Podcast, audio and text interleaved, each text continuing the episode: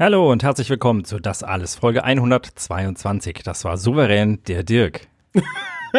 Hi, ich bin der Anni. Ich war auch gerade schon verwirrt, warum Dirk so souverän klingt. Habe ich nicht gerechnet. naja, jedenfalls, wir sind wieder da. Ähm, und wir machen unsere, ich wollte sagen, alljährliche, ja, irgendwie ist es auch alljährliche, jedenfalls unsere regelmäßige Fantasy Filmfest Nights Nachbesprechung zu der wir ähm, in den letzten Jahren immer Bianca zu Gast hatten. Heute haben wir Bela Sobotke dafür zu Gast. Bela aus Berlin. Hallo Bela. Yay, ich freue mich. Hallo, ich bin heute das Bianca-Surrogat.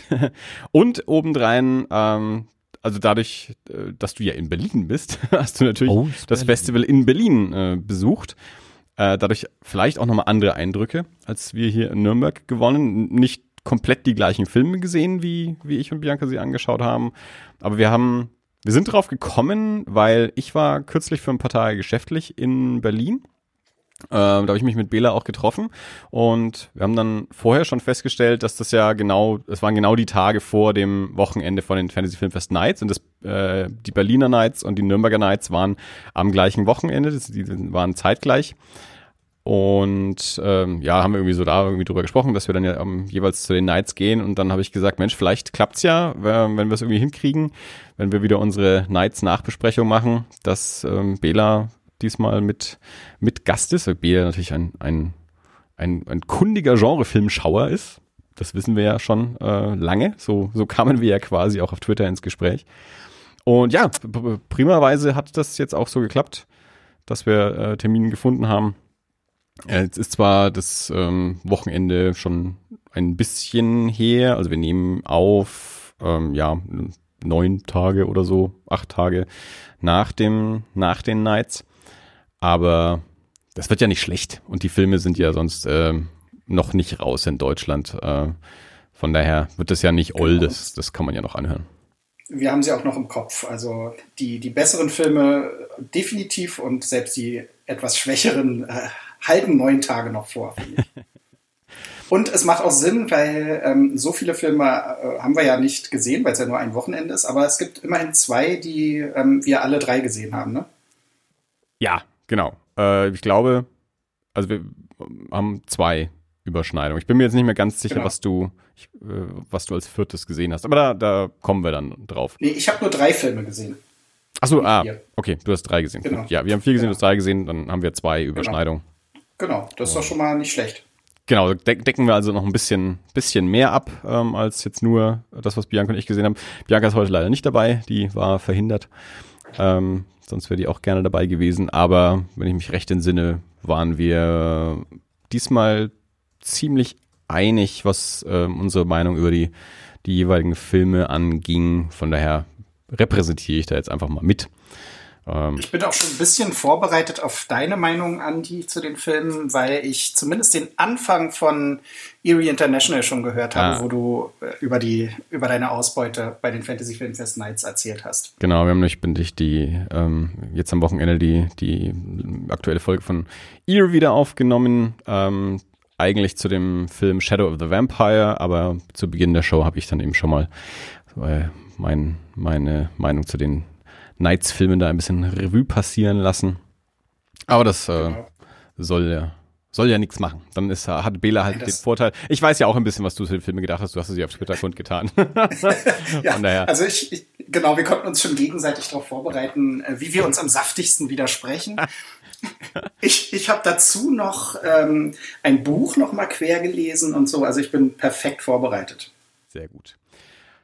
Ähm, Dirk, wie, wie, wie, wie, jedes Jahr äh, hab ich, äh, war ich kein Gast des Fantasy Filmfests und äh, beschränke mich jetzt dann hier auf den Ringrichter und werde bei äh, werde bei bei bei Nöten, äh, wenn es hier zu deftig zugeht, einfach ein, äh, ein Pieps drüberlegen. Ansonsten, wir schauen noch mal, wie, wie viel Zeit wir damit so zubringen. Ähm, Dirk hat an sich auch noch Themen, die er hier gerne mal besprechen möchte.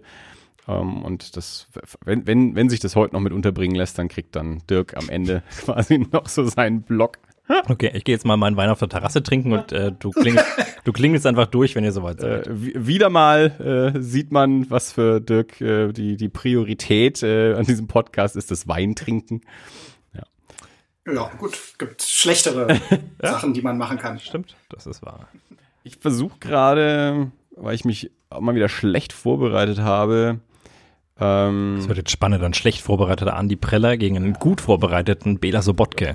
Wie, wie oft, Three, two, wie oft one, schlecht vorbereitet Fight! naja, Fight ist hier nicht. Nein, ich wollte nur. Ähm, Haben wir ben, ben, und Björn auch schon länger nicht mehr da gehabt? es sind ein paar Leute, die wir schon länger nicht mehr da hatten, die wir eigentlich schon lange mal wieder da haben wollten, die auch von, von sich aus schon gesagt haben, sie wollen mal wieder dabei sein. Und da war Björn auch mit dabei. Äh, aber mein Gott, das ist so, so eine Nachfrage äh, von Leuten, die hier dabei sein wollen. Die kriegt man einfach nicht alle immer unter. Jedes Mal, wenn ich mit Lukas spreche, ähm, fragt er, wann es endlich mal klappt, weil der ja endlich mal wieder bei uns über, über Brettspiele sprechen möchte.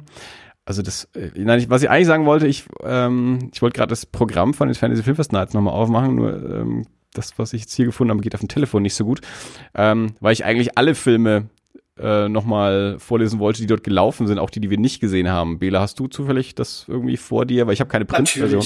Sehr gut. Ich, ich bin perfekt vorbereitet. Also du hast es, äh, glaube wahrscheinlich in, in einer bisschen einer anderen Reihenfolge in, in Berlin, als sie jetzt in Nürnberg gelaufen sind, aber die Filme die zehn ich könnte Filme. auch die Nürnberger Reihenfolge das, vorlesen. Es ist ja eigentlich relativ egal. Mach einfach mal deine. okay. Also welche Filme sind an sich gelaufen und danach reden wir darüber, welche wir gesehen haben. Genau. Ähm, soll ich immer noch irgendwas dazu sagen oder nur den Titel? Äh, was, ich sag mal immer noch du, ein bisschen was Wie dazu. du das möchtest. Also, dann gehe ich nämlich alphabetisch vor, dann ist es gar keine spezifische Reihenfolge von Berlin oder Nürnberg. Es lief äh, Brawl in Cell Block 99 von S. Craig Sala. Ähm, ja, so ein Gefängnis-Knastfilm, den du, glaube ich, gesehen hast, Andy, richtig? Das ist richtig. Genau. Dann lief Control ein belgischer Film von Jan Verheyen. Es lief The Cured, ein irischer Film von David Fryan.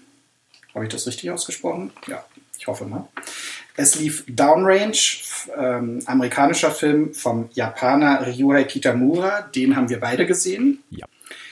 Es lief Hagatsusa, A Heaven's Curse, die der deutsche Beitrag zu den diesjährigen Nights von Lukas Feigelfeld.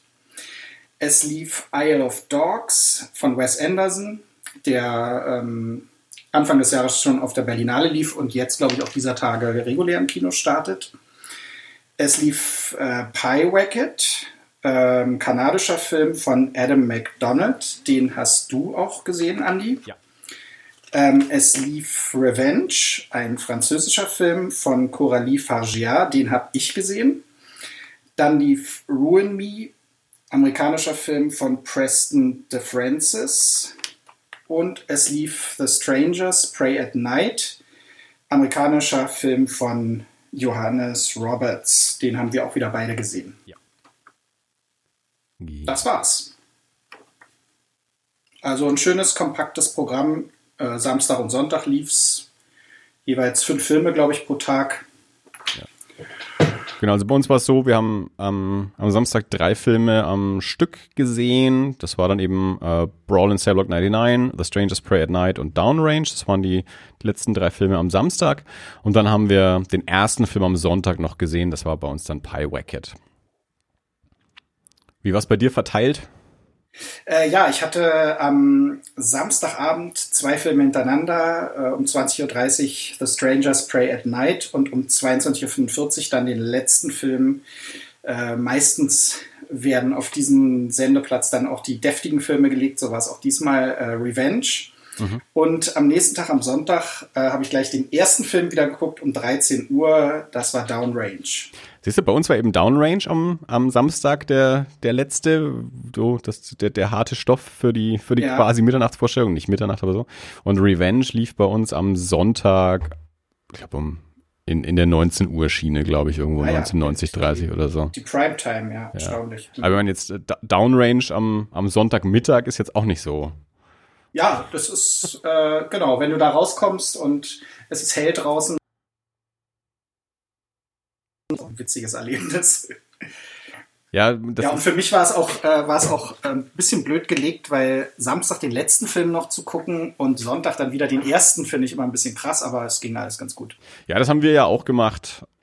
Ähm, aber ja, ich meine, das mittags, das ist ja jetzt auch nicht so, als würde man um, um, um neun oder zehn Uhr morgens wieder im Kino sein, sondern, also ich weiß gar nicht mehr genau, wie viel es bei uns, bei uns war, halb zwei oder so, dreiviertel zwei, eins, also, Bei mir war es 13 Uhr, ja. Es war eine 13, aber ja, es kann auch 13.00 ja. gewesen sein. glaube ich auch.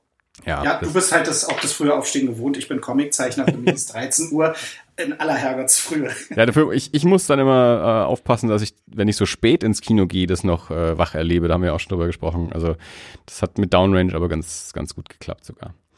Ja. ja, von den Filmen, die ich nicht gesehen habe, also Revenge, war ich dran interessiert und bin es auch noch. Ich finde es sehr spannend, weil ich so viele sehr unterschiedliche Meinungen zu diesem Film. Also, es ist aber so, es sind nicht so viele unterschiedliche Meinungen, aber also es sind nicht 50 verschiedene Meinungen, aber die Meinungen, die, die, die, die Meinungen, die ich so mitkrieg, ähm, gehen in so, ja, so quasi so in zwei unterschiedliche Richtungen, ähm, was ich sehr interessant finde. Ja, Und nur eine Richtung stimmt natürlich. Deine, das wissen wir ja. Die, die, die, die werden wir auch gleich noch erfahren. Hagazusa genau, fand ich auch interessant. Ähm, der kommt jetzt dann aber auch regulär schon bei uns ins Kino und bei uns in Nürnberg ähm, gibt es ein paar Vorstellungen im, im Com-Kino und da wird auch Ende Mai ähm, der Regisseur für eine Vorstellung da sein. Vielleicht nutze ich da mal die Gelegenheit, ähm, da mal reinzugehen, mal gucken. Control hat mich ja. nicht interessiert, weil das einfach so ja, das, das sah einfach so nach, nach, nach Krimi halt aus. Ich glaube, das war auch eine Romanverfilmung, kann mich auch täuschen. Aber das sah einfach so, ja, nach so ZDF Montagabend Krimi aus. Das fand ich jetzt für, für, für das Fantasy Filmfest nicht interessant genug. Vernichtende Kritik. Nee, es ist halt einfach nicht, nicht so die Kost, die ich bei den Nights oder beim Fantasy Filmfest anschaue, wenn ich eine, wenn ich eine Auswahl treffen muss, die mich ja auch ja. Geld kostet. Also da ja, interessieren mich andere Sachen dann einfach mehr als einfach ja. ein Krimi. Da interessieren mich dann die Sachen, wo wirklich auch, ja, die, die eventuell einfach nicht ins Kino kommen oder auch gar nicht rauskommen oder so. Das ist sowieso, ähm, fand ich jetzt aktuell ganz spannend, ähm, dass, also die Filme, die ich gesehen habe, liefen alle schon in den USA teilweise letztes Jahr. Also schon auch teilweise mit, mit, mit, ähm, mit relativ langem Abstand. Also Brawl lief letztes Jahr schon in den USA und hat, also ich habe jetzt die letzte Woche nicht mehr nachgeschaut, aber als er bei den Nights lief, hatte der noch keinen deutschen Starttermin. Ähm, The Strangers lief auch schon vor ein paar Monaten in den USA. Da war ich sehr verwundert, als der in den USA anlief, war ich sicher, dass der bei uns ja bestimmt auch schon einen Starttermin hat. Hatte er zu dem Zeitpunkt nicht. Mittlerweile hatte einen, ich glaube jetzt auch diese Woche, 17. Mai ist, glaube ich, Starttermin. Genau, kommt sogar ins Kino, ne? Ja, genau. Mhm. Ähm, aber genau, Revenge, äh, Revenge hat jetzt, glaube ich, einen Termin in den USA auf äh, Shudder oder so. Genau, ich. ja. Ähm, Downrange kam auf Shudder gerade raus, als er dann bei uns ähm, genau. beim, beim Festival lief. Ich glaube, das war gerade das, das Wochenende oder ein paar Tage davor, dass er in den USA auf Shudder rausgekommen ist. Und weiß ich jetzt gerade gar nicht, ob der, ich glaube, der hat auch irgendwie eine, eine Scheibenveröffentlichung, glaube ich, sogar schon. Ich glaube, da war dann nicht eine Anzeige im, im Programmheft für Downrange auch schon drin. Ja, der ist sogar jetzt ganz zeitnah, am 25.05. kommt der auf äh, digitaler Konserve raus. Genauso übrigens wie The Cured.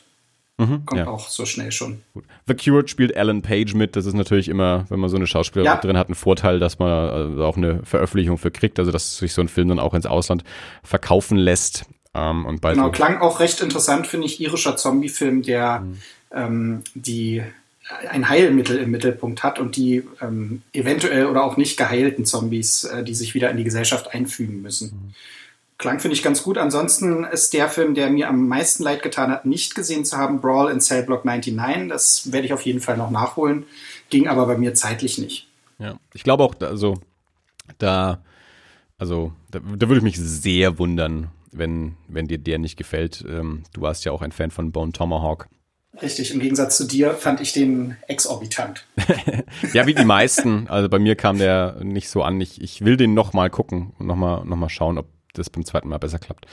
Aber naja, dann lass uns doch einfach mal wirklich direkt in die Filme einsteigen, die wir gesehen haben und nicht über die reden, genau. die wir nicht gesehen haben. Ja. Ähm, und ja, wenn wir jetzt gerade von Brawl gesprochen haben, das war ja auch der erste Film, den ich gesehen habe, dann, dann fange ich mit dem jetzt einfach mal an. Wie gesagt, ähm, geschrieben und gedreht von S. Craig Sale, der auch schon Bone Tomahawk gemacht hat und der sonst auch ähm, Romane schreibt, der jetzt gerade das, das Drehbuch für den neuen Puppet Master geschrieben hat. Äh, Puppet Master The Littlest Reich. Äh, ein da, bei dem bin ich sehr gespannt, ob der bei uns rauskommt. Also der ist wohl ganz so mhm. schlimme, was heißt schlimme, aber sehr, sehr, sehr überzogene so Nazi-Sploitation mit Puppen. Mhm. Äh, da bin ich sehr, sehr gespannt, ähm, ob, ob wir den hier zu sehen kriegen und in welcher Fassung wir den hier zu sehen kriegen werden. S. Craig Sala jedenfalls, wie gesagt, so ein ja, großer Freund auch des, des, des Genres, des Exploitation-Genres und B-Movie-Genres und ähm, sein, sein kommender Film äh, heißt Dragged Across Concrete, Spitzentitel. Ähm, ja. Und Brawl in Cellblock, Cellblock 99, äh, wie Belas auch schon gesagt hat, äh, in gewisser Weise ein, ein Gefängnisfilm. Vince Vaughn ähm, wird am, verliert am Anfang des, des Films seinen, seinen Job in, in, einer, in einer Autowerkstatt und seine, seine Frau ähm, ist zu dem, nee, zu dem Zeitpunkt nicht mehr schwanger. Die haben ein Kind verloren oder beziehungsweise in, in der Schwangerschaft ein Kind verloren. Ähm, und er kommt nach Hause, stellt fest, dass seine Frau ihn betrogen hat und er rastet etwas aus und äh, nimmt erstmal ein Auto auseinander. Also jeder, der diesen Film gesehen hat, spricht über diese Szene, wie Vince Vaughn ein Auto verprügelt, äh, minutenlang. Das, das sieht man auch schon im Trailer tatsächlich. Ne? Ja, also ist auch. Der Trailer besteht eigentlich fast aus nichts anderem als äh, Vince Vaughn, wie er aufs Auto einknüppelt. Mit bloßen ja. Fäusten. Also es ist, ist schon auch eine gute Szene. Also er äh, reagiert sich da ab, also weil seiner, seiner Frau würde er nichts antun, aber er reagiert sich erstmal in ihrem Auto ab. Er schickt sie ins Haus, sagt, sei mal, sei einfach, lass mich einfach mal kurz eine Ruhe, geh ins Haus und dann nimmt er das Auto auseinander und dann geht er beruhigt wieder ins Haus. Ähm, ja, jedenfalls, äh, um quasi über die Runden zu kommen, ähm, geht er zurück in seinen alten Job in Anführungsstrichen. Äh, er fährt für, für einen befreundeten Drogendealer, fährt er halt ja Ware durch die Gegend, so, so ein, ein Fahrerjob.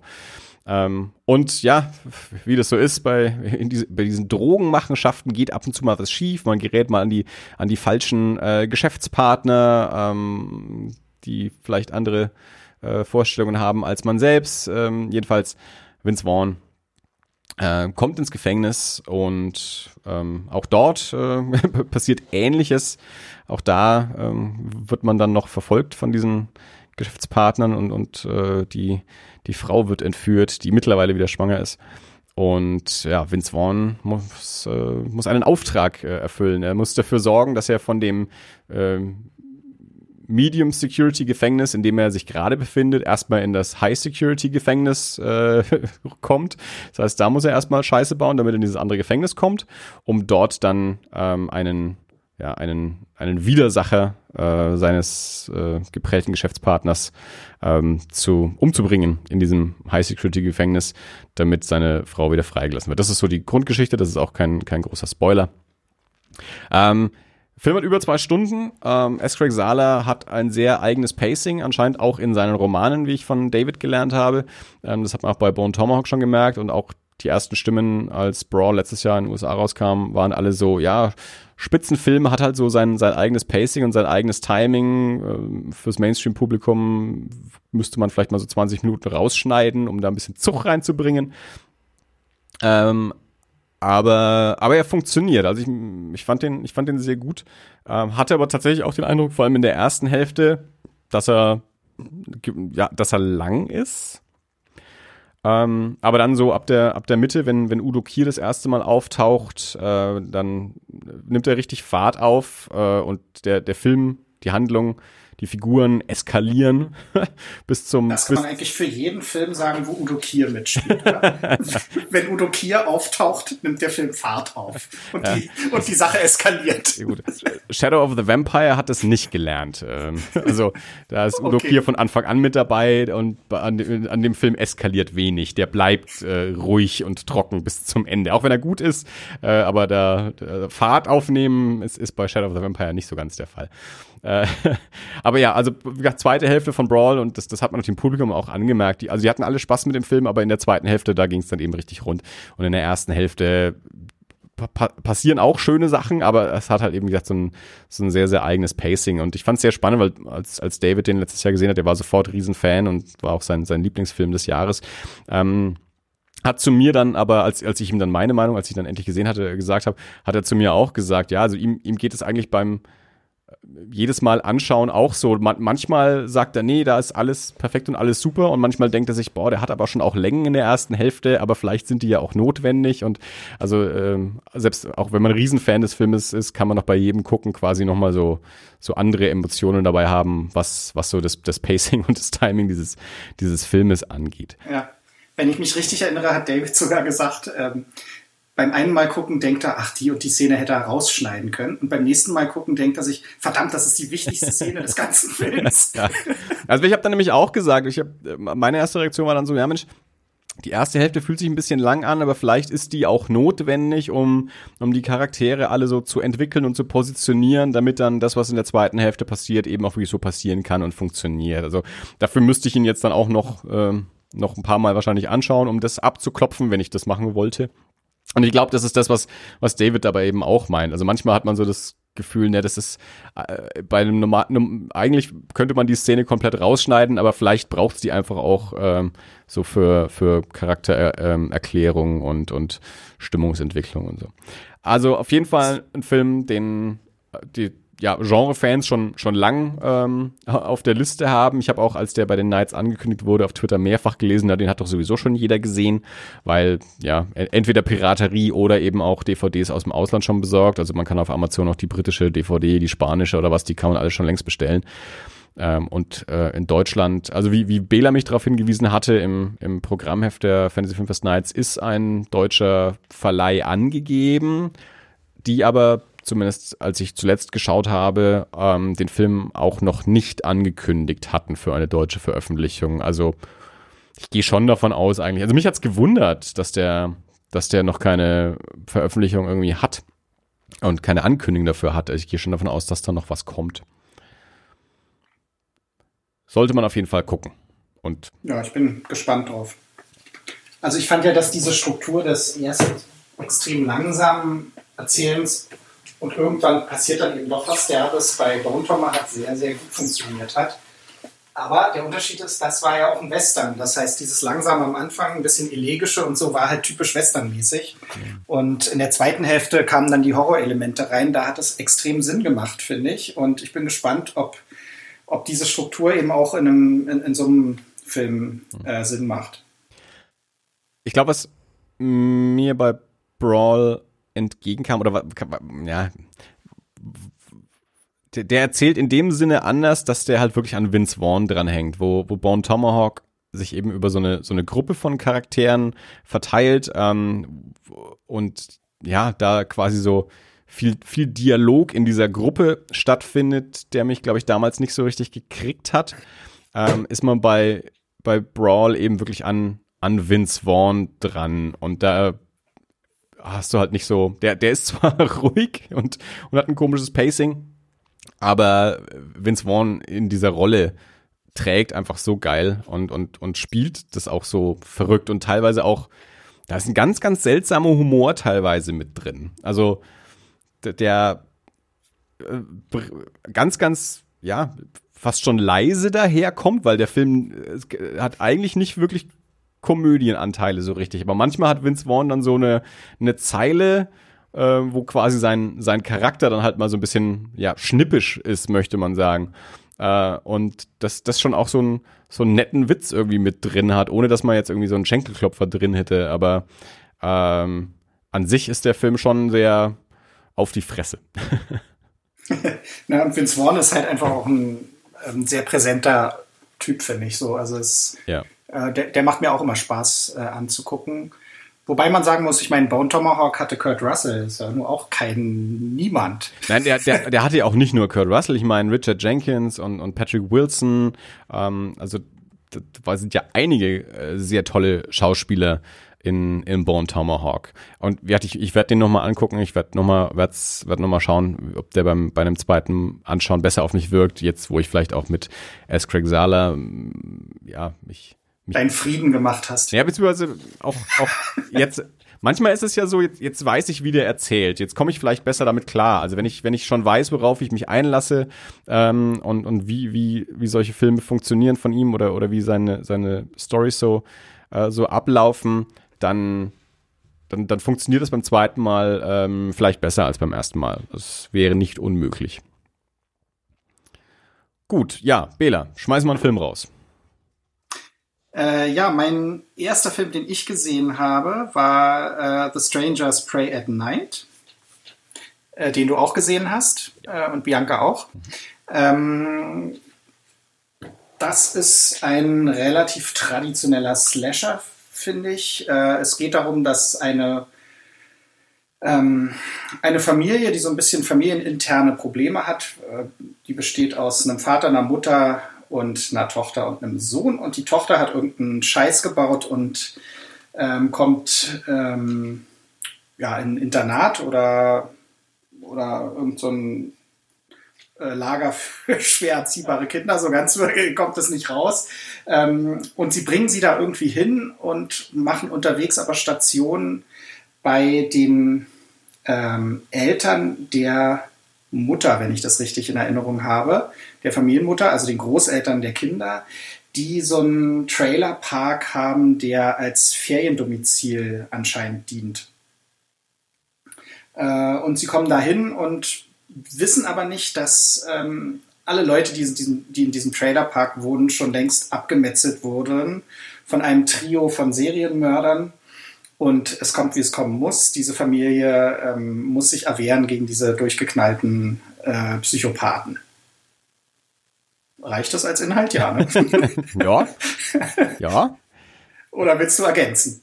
Äh, nee, als, als Inhalt reicht es komplett. Jetzt natürlich noch so ein bisschen zur, zur Einordnung des Films. Er ist eigentlich die Fortsetzung des Films The Strangers von, von 2008 von Brian Bertino mit ähm, Liv Tyler und Scott Speedman war damals ein bisschen so ein ja, so eine Erfolgsgeschichte, ähm, relativ ernst. Es ist ein Home Invasion Film. Ähm, Liv Tyler, Scott Speedman ähm, als als Paar, die gerade kurz davor sind, sich zu trennen, große Schwierigkeiten haben, äh, in so einem Haus äh, in der in der Pampa und dann tauchen plötzlich so drei Maskierte auf. Äh, also das ist so der die, die Hollywood-Variante von Funny Games, ähm, um hier mal wieder einen Shoutout an Michael Haneke rauszulassen. Dafür sind wir bekannt. äh, Dirk, dein Einsatz. äh. ja, Dirk trinkt lieber noch eins. ähm, ja, also relativ klassischer Home Invasion Film, diese drei Maskierten, die auch im Laufe des Films diese Masken niemals abnehmen und einfach grundlos diese zwei Leute terrorisieren in ihrem, in ihrem Häuschen. Und ähm, jetzt, ja, äh, Brian Bertino wollte lange eine Fortsetzung dazu machen, die kam ewig nicht in die Gänge. Bertino hat auch, glaube ich, das Drehbuch noch geschrieben zu dem neuen Film, wobei das natürlich dann auch wieder überarbeitet wurde. Johannes Roberts, britischer Regisseur, der zuletzt 47 Meters Down gemacht hat ähm, und ja, schon diverse andere ähm, Horrorfilme, Genrefilme davor, hat jetzt eben diese quasi Fortsetzung inszeniert, wobei mittlerweile ähm, sind wir ja gerade in so einer Phase, wo, wo Filme keine echten Fortsetzungen mehr sind. Also es gibt nicht mehr so dieses Beverly Hills Cop 2, sondern es ist dann eben The Strangers Pray at Night und nicht The Strangers 2 oder so. Also es gibt immer so Phasen, es gibt immer so Phasen, wo, wo, wo verschleiert wird, dass es da schon mal einen anderen gab, in dem man eben keine Zahl dahinter packt. Dann gibt's Phasen, wo man, Mensch, der erste war so gut, dann lass uns die Leute auch darauf hinweisen, dass das der zweite Teil ist und eine zweite hinterpacken. Und jetzt sind wir gerade wieder so in einer Phase, ähm, wo man, gerade man jetzt so mit zehn Jahren Abstand ist es vielleicht auch nicht ganz unclever, den Film nochmal ähm, ja quasi auf eigenen Beinen stehen zu lassen. Jetzt hat man zwar diese, diese drei Maskenmörder übernommen aus The Strangers, ähm, aber er schließt eben nicht an in dem Sinne an, ähm, an den alten Film. Es sind nur die gleichen, die gleichen Maskenmörder. Ansonsten ist da aber keine, ähm, kein, kein Bezug zu dem alten Film. Wie gesagt, anderer Regisseur, ganz anderer Stil, ähm, was dem Film auch viele übel genommen haben. Also als der in den USA gelaufen ist, kam der nicht so super weg. Also beziehungsweise, also viele waren begeistert so von einer Szene oder so von verschiedenen Elementen des Films, aber insgesamt ähm, kam der eigentlich nicht gut weg. ähm, keine, keine wirklich guten Kritiken bekommen und natürlich haben viele da eben auch den, den Vergleich zum ersten Film gezogen und waren dann sehr enttäuscht, ob der Entwicklung der, der, der Maskenmörder äh, in diesem, in dieser neuen Variante. Wie war denn deine bekommen, Warum? Woran, woran das lag, dass Sie enttäuscht waren? Was fanden Sie an, am ersten Film besser? Ähm, also, ich meine, zum einen äh, stilistisch, ähm, dass der, der neue Film jetzt einfach so hart auf der, auf der 80er Nostalgie-Schiene auch reitet, was, was so diese äh, Zoom-Einstellungen ähm, angeht und auch den Soundtrack und das ganze Neon. Zum anderen, ähm, ja, einer der Figuren wird, wird die Maske abgenommen, das kommt nicht so gut an. Dann auch an sich das, äh, das Schicksal der Figuren. Also, dass die, die Figuren einfach anders ähm, reagieren, als sie es in dem, in dem anderen Film gemacht haben. Also die, manche Leute hatten den Eindruck, es, sind, es müssten eigentlich andere Killer sein, die nur die gleichen Masken aufhaben. Mhm. Um, und dann, ja, das er eben, äh, mein, vom Stil her ist er schon anders. Du hast es ja schon beschrieben, das ist halt eigentlich ein relativ klassischer Slasher. Also ich habe auch, also du hattest das getweetet und auch jemand anders ähm, von den Nights äh, oder nach den Nights habe ich das auch gesehen, dass jemand auch geschrieben hatte, ja, macht nix Neues, eigentlich alles alt bewährt und, und äh, aber trotzdem hat es irgendwie Spaß gemacht, trotzdem habe ich mich gegruselt. Ähm, und ja, also meine Reaktion war, also ich hatte richtig Spaß mit dem Film. Also klar, ja, man kann dem natürlich vorwerfen, dass der nichts Neues macht, aber das kann man vielen Filmen. Da geht's immer nur darum, eigentlich, wie macht man das, was man nicht neu macht? Ähm, kann man das schön, gut, spannend irgendwie trotzdem präsentieren oder bleibt's langweilig? Und ich fand den Film nicht langweilig. Also ich finde, der hat einen, einen schönen Stil gehabt. Wie gesagt, ich mochte eigentlich so diese, diese Zoom-Geschichten und auch den Soundtrack und auch, ja, so die, die Figuren, viele der, der, ähm, das heißt viele, aber so, so der ein oder andere ähm, Jumpscare war auch sehr nett gemacht, fand ich. Und wie ich es bei Eerie auch gesagt habe, ich saß die ganze Zeit in dem, in dem Kino und habe mir vorgestellt, ich hätte, ich hätte den ersten Teil nicht gesehen. Und dann fand ich nämlich, es macht der einige Dinge sehr, sehr effektiv. Also wenn ich, wenn ich zum Beispiel eben nicht vorher schon weiß, dass das drei Killer sind, weil am Anfang erstmal nur das eine Mädel mit der Maske eben auftaucht, die taucht ein paar Mal auf bevor dann eigentlich der echte Horror losgeht. Ähm, und dann taucht erst irgendwann der zweite auf. Und dann noch irgendwann taucht erst die dritte auf. Und wenn ich nicht weiß, dass das drei Killer sind, dann bin ich quasi jedes Mal überrascht, dass da noch jemand ist. Und dann weiß ich auch nicht nach dem dritten, dass jetzt alle da sind. Also es könnte noch ein vierter, fünfter, sechster kommen. Man weiß es in dem Moment ja nicht. Ähm, und ich glaube, dass das eine, eine ähm, eine sehr, sehr spannende Sache ist, wie der, wie der Film das dann, wie der Film diese einzelnen Charaktere dann da so einführt, ähm, wenn man eben jetzt nicht daran festhält, äh, alles mit dem, mit dem ersten Film vergleichen zu wollen. Wie fandest du das also, dann? Du wirst, du wirst lachen, ich kenne den ersten Film nicht. Ah, okay. ich habe ihn nicht gesehen. Mhm. Ähm, ähm, mich hat es trotzdem interessiert halt äh, und ähm, und genau das, was du sagst, war bei mir auch so. Ich wusste nicht, wie viele Typen das sein werden, wie viele ähm, Psychopathen da auf äh, Schnetzeljagd sind. Ähm, es hat mich aber trotzdem nicht so ähm, überrascht, dass es dann drei waren. Und mhm. Äh, ich hatte auch in Erwägung gezogen, dass es vielleicht noch einen vierten oder fünften gibt oder ein ganzes Nest von denen. Ähm, ich habe mich, also ich habe mich sehr gegruselt. ich bin, äh, obwohl ich äh, so ein versierter Horrorfilmgucker bin, äh, relativ leicht zu gruseln und auch leicht zu erschrecken, bin ein paar Mal richtig zusammengezuckt, dass die Bank gewackelt hat.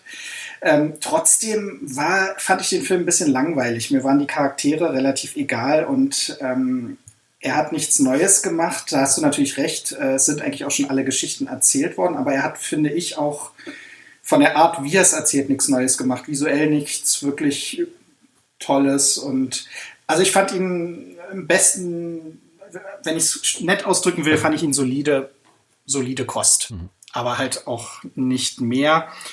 Ähm, er war relativ deftig, so, aber er hat mich einfach nicht vom Hocker gerissen. So. Mir, ich fand witzigerweise die Mutter am interessantesten und die ist dann auch darf ich das sagen? Ja, ja. Als erste äh, über den Jordan gegangen. Das fand ich dann schon mal schade. Den Vater fand ich ein bisschen merkwürdig. Interessanterweise, ähm, da, soweit habe ich gestern noch gehört, mhm. bei, als ich äh, die Erie International Folge gesehen habe, hat Dave erzählt, äh, nee, David erzählt, dass er ähm, die ganze Zeit überlegt hat, ob der Vater äh, vielleicht Stiefvater ist oder mhm. so, weil er den nicht so richtig einordnen konnte. Das ging mir tatsächlich genauso. Ähm, ich habe die ganze Zeit überlegt, ob der später in die Familie gekommen ist oder so, weil ich seine, auch seine Interaktion mit den Kindern irgendwie ein bisschen merkwürdig fand und so. Also ich bin irgendwie auch mit den ganzen Charakteren nicht so richtig warm geworden und ich fand witzigerweise, weil du gerade sagtest, äh, Leute haben ihm vorgeworfen, dass eine der Killerinnen ihre Maske abnimmt. Die Szene fand ich am besten vom ganzen Film. Ähm, weil das, was sie gesagt hat, halt irgendwie cool war und so diese Unsinnigkeit mhm. des Psychopathen auf den Punkt bringt. Ähm, ansonsten, wie gesagt, hat er mich nicht so äh, vom Hocker gerissen. Das, äh, ich, ich, ich spoil dir das jetzt einfach mal, außer du ähm, springst mir hier noch virtuell an die Kehle. Das war ja quasi ähm, auch eine ja, so eine Anspielung auf den, auf den alten Film.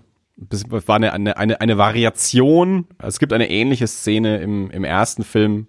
Da gibt es einen ähnlichen Dialog. Also in The Strangers Pray at Night ist es ja so dieses hier, warum macht ihr das? Und sie dann einem sagt, warum nicht? Genau. und, ja, in, und dabei grinst. Genau. Und im Original The Strangers äh, gibt es eben gegen Ende des Films die Situation, dass Liv Tyler und Scott Speedman dann äh, in ihrem Haus beide so äh, auf Stühlen sitzen, äh, gefesselt an Stühle sitzen und auch nicht mehr so fit sind und diese drei Killer vor ihnen stehen ich glaube, es sind alle drei, vielleicht zu, zu, zu, zu, dem Zeitpunkt auch nur einer, aber zwei, aber ich glaube, es sind alle drei.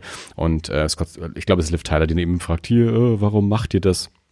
Oder, oder warum wir oder irgendwie sowas? Und die Antwort ist dann, ihr wart zu Hause.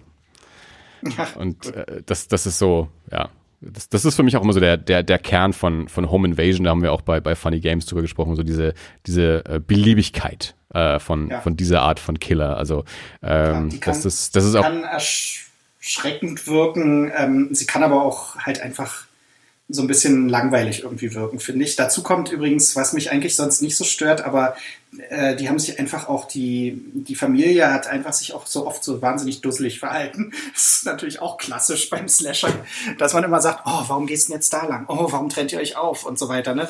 Ähm, aber das ist mir hier auch besonders irgendwie mhm. aufgefallen. Ja. Ich würde es auch gar nicht so tun, als wäre das der beste Film aller Zeiten. Wahrscheinlich, ich war wahrscheinlich auch äh, in gewisser Weise davon geprägt, dass ich eben so viel Schlechtes über den Film gehört hatte, ähm, dass ich dann sehr zufrieden mit dem Film war, weil ich ihn eben nicht so schlecht fand.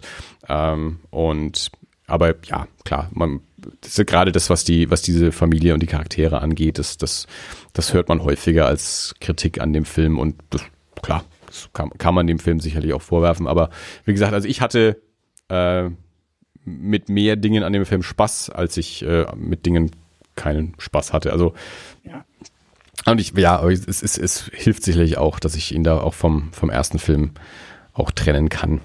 Das können ja, andere nicht. Ich sag mal so, das ist halt auch äh, eigentlich so ein klassischer Fall von, ähm, wie viele Filme in der Art hat man jetzt schon gesehen oder auch nicht. Wenn man jetzt nicht so viele Slasher kennt oder so, ähm, dann hat man wahrscheinlich gar nichts dran auszusetzen, weil man sich halt fürchterlich gegruselt hat, weil es echt derbe zur Sache geht und ja. so weiter. Ähm, aber unser einer, der jetzt, weiß, weiß ich, wie viele Jahre schon auf die Fantasy-Filmfests rennt und eben eigentlich alles schon gesehen hat, der ist halt oft auch so ein bisschen gelangweilt einfach. Das ist schade irgendwo, aber mhm. ähm, sorgt halt auch für einen kritischeren Umgang mit dem, mit ja. dem Film so. Ja, und ich glaube, wie gesagt, es liegen zehn Jahre zwischen den Filmen. Der ist dann eigentlich schon wieder für eine, für eine neue Generation von, von Kinogängern. Und wenn jetzt klar leben wir in den letzten Jahren ähm, schon in so einer gewissen ähm, Renaissance des Horrorfilms im Kino auch. Aber ja, ich glaube, so, so viele von der, von der Sorte waren jetzt in den letzten zehn Jahren auch nicht im Kino. Also so Slasher, also es, wir hatten ja einfach viel Haunted House zum Beispiel, die ganzen mhm. James Wan, Conjuring, Insidious und so, viel so Possession-Filme, aber so, so richtigen Slasher ähm, waren es jetzt ja auch nicht so viele in letzter Zeit. Und ja, wenn man jetzt quasi in dieser Zeit als Kinogänger groß wird und nicht die ganzen Klassiker nachgeschaut hat, dann ist der vielleicht noch, noch ganz frisch. Aber wie gesagt, also Bestimmt. Ich fand Zumal er wirklich, das, das muss man vielleicht auch so ein bisschen noch dazu sagen, es ist, er ist schon relativ derb. Ne? Auch daran hat man sich natürlich gewöhnt so ein bisschen, aber ähm, für schwache Nerven ist er nichts, weder aufgrund der, des Gruselfaktors noch, ähm, dass er halt wirklich relativ brutal und explizit ist, finde ich, in den ja. Mordszenen. Ja, also ich würde auf jeden Fall sagen, äh, also ich fand ihn besser, besser als äh, sein Ruf, der ihm vorausgeilt ist. Und das war, war, war für mich auf jeden Fall ein unterhaltsamer Kinogang. Ja, unterhaltsam war es für mich auch, aber es ist sowas, wo ich mir denke, hey, schön auf dem Fantasy Filmfest gesehen zu haben. Ja.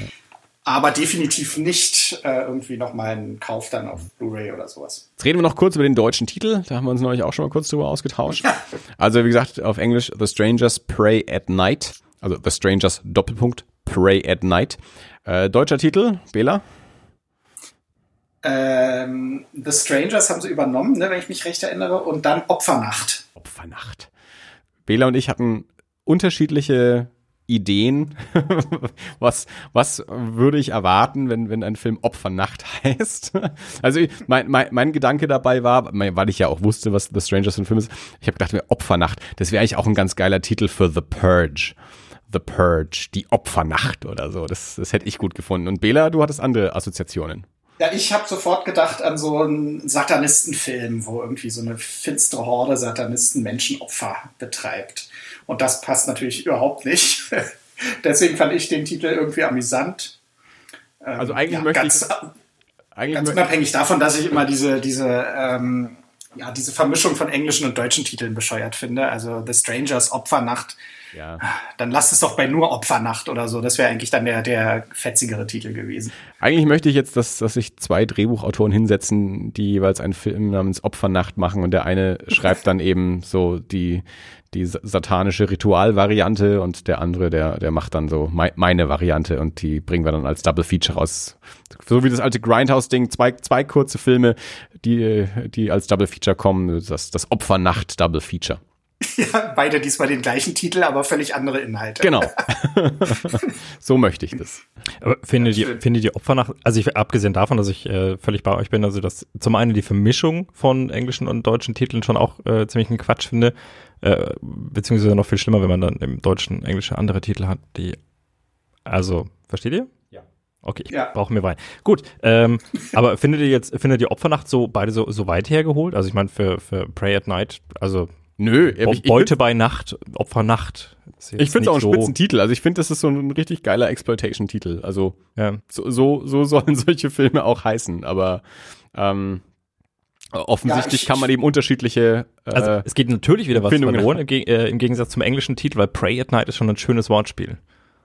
Ja, es ist auch, ähm, also ich glaube, warum wahrscheinlich auch die ähm, unsere Assoziationen äh, so unterschiedlich waren, ist, wie man eben ähm, Opfer begreift in dem Moment. Also Prey mhm. ist ja eigentlich Beute. Ja. Genau. Und, und also so habe ich dann halt in dem Moment auch gedacht, so eben die Jagd, die Beute und äh, bei, bei Bela ist halt eigentlich ähm, ja Sacrifice äh, dabei rausgekommen. Ja? Also äh, das ist halt eine andere Bedeutung von Opfer okay, in dem ja. Moment. Genau, also es, und ich finde halt, dass dieses, dass sie Beute machen wollen, weil sie es eben, weil diese Psychopathen eben eine perverse Menschenjagd veranstalten. Also wer Beutenacht. Geht für mein Empfinden bei, bei Opfernacht verloren. Beutenacht wäre wahrscheinlich der passendere Titel. Ob er jetzt der bessere ist, ob er eingänglicher ist, ähm, kann ich nicht sagen, aber. Wahrscheinlich ähm, nicht, weil Beute im Deutschen, glaube ich, schon eher den, den Kontext von, von materiellen Dingen, die man erbeutet hat, hat. Gut, siehst du, das ja, wäre dann auch wieder falsch. Außer jetzt im Jägerfeld. Ja, genau, und das ist es ja in dem Moment. Ja, gut, aber das, also, ja, aber. Ja. Also, also jemand wie ich, der, der unbedarfte Kinogänger, der meistens einen großen Bogen um die Fantasy Filmfest äh, Nights macht. Du hättest dann so ein Heist-Movie erwartet, ja, so Oceans 11. ja, sowas, ja. ja. Beutenacht. Heute ah. wird Beutenacht, heute wird Beute gemacht. Oceans 11 könnte man auch Beutenacht nennen. ja. Sehr gut. Es heißt dann aber Danny Ocean, Beutenacht. Genau. Okay. Ähm, das sind die Irrung und Wirrung der äh, Titelübersetzung. Ja, aber ja, im Zweifel bin ich auch dafür, äh, lieber einen irreführenden Titel, der schmissiger ist, zu nehmen. da bin ich ein Kind der 80er. ja, und, und wir, wir stehen ja auch auf so, so komische deutsche Titel. Ähm, das, das hat man ja bei alten Filmen häufiger mal und das finden wir ja auch gut, ne? Ja, absolut. Trash Talk Sehr mit Andy und Bela hier. Gut, ähm, Downrange. Den haben wir jetzt wieder beide gesehen. Ja, ähm, rein. War für mich jetzt dann der, der letzte Film am Samstag. Äh, wie Bella gesagt hat, der neue Film von Ryue Kitamura, der unter anderem Midnight Meat Train gemacht hat, die Clive Barker-Verfilmung mit ähm, Bradley Cooper und Vinnie Jones, als Bradley Cooper noch nicht der Hangover-Star war. Ähm, und anderer Film von ihm ist ähm, No One Lives, in Deutschland immer noch nur geschnitten erhältlich mit Luke Evans äh, auch so ein fieser fieser Serienkiller-Film mit ganz schön abgefahrenen Bildern. Ähm, ja, und noch einen Haufen anderer Kram, ja, zum Beispiel den, den, ähm, äh, den, den Jubiläums-Godzilla hat er gemacht vor einigen Jahren. Er hat also auch, ja, natürlich viele Filme in, in Japan gemacht, aber eben auch verschiedene amerikanische Produktionen und jetzt eben die neueste Downrange. Ähm, Handlung ist die, äh, eine, eine Gruppe von, von Jugendlichen, die sich nicht kennen, äh, also eine Fahrgemeinschaft, die sich so übers Internet irgendwie gefunden hat, ähm, fahren eine leere Landstraße entlang, plötzlich knallt's und der Reifen ist kaputt, sie wollen den Reifen wechseln und dann stellt sich raus, der Reifen ist nicht geplatzt, der Reifen wurde zerschossen. Und ab dem Moment ähm, wird scharf geschossen, äh, also es sitzt ein, äh, ein, ein Heckenschütze versteckt, ähm, so auf dem, auf dem Hang irgendwo im, im Baum versteckt und schießt einfach auf diese Jugendlichen, die also da nicht mehr wegkommen. Sie verschanzen sich hinterm Auto, also die, die diesen ersten Angriff überlebt haben, äh, verschanzen sich hinterm Auto, beziehungsweise hinter so einem umgefallenen Baumstumpf. Ähm, nichts ist irgendwo in der Gegend, man kommt nirgendwo hin, sobald man seinen Kragen irgendwo rausstreckt, ähm, schießt dieser, dieser Heckenschütze und man, ja, hart der Dinge und weiß noch nicht, wie man da wieder rauskommt. Handyempfang ist natürlich schlecht, also in der Pampa, das, wie es zu einem anständigen ähm, äh, Horrorfilm der 2000 Jahre, 2000er Jahre gehört. Es wird natürlich immer klar gemacht, dass äh, Handyempfang an der Stelle, wo man sich gerade befindet, nicht so gut funktioniert. Äh, das war es auch schon. Also der Film äh, findet auf dieser Straße statt. Natürlich ähm, passiert dann noch ein bisschen mehr, es kommen noch Charaktere hinzu, also nur mit diesen Jugendlichen kommt man dann auch nicht über die 90 Minuten, die der Film hat.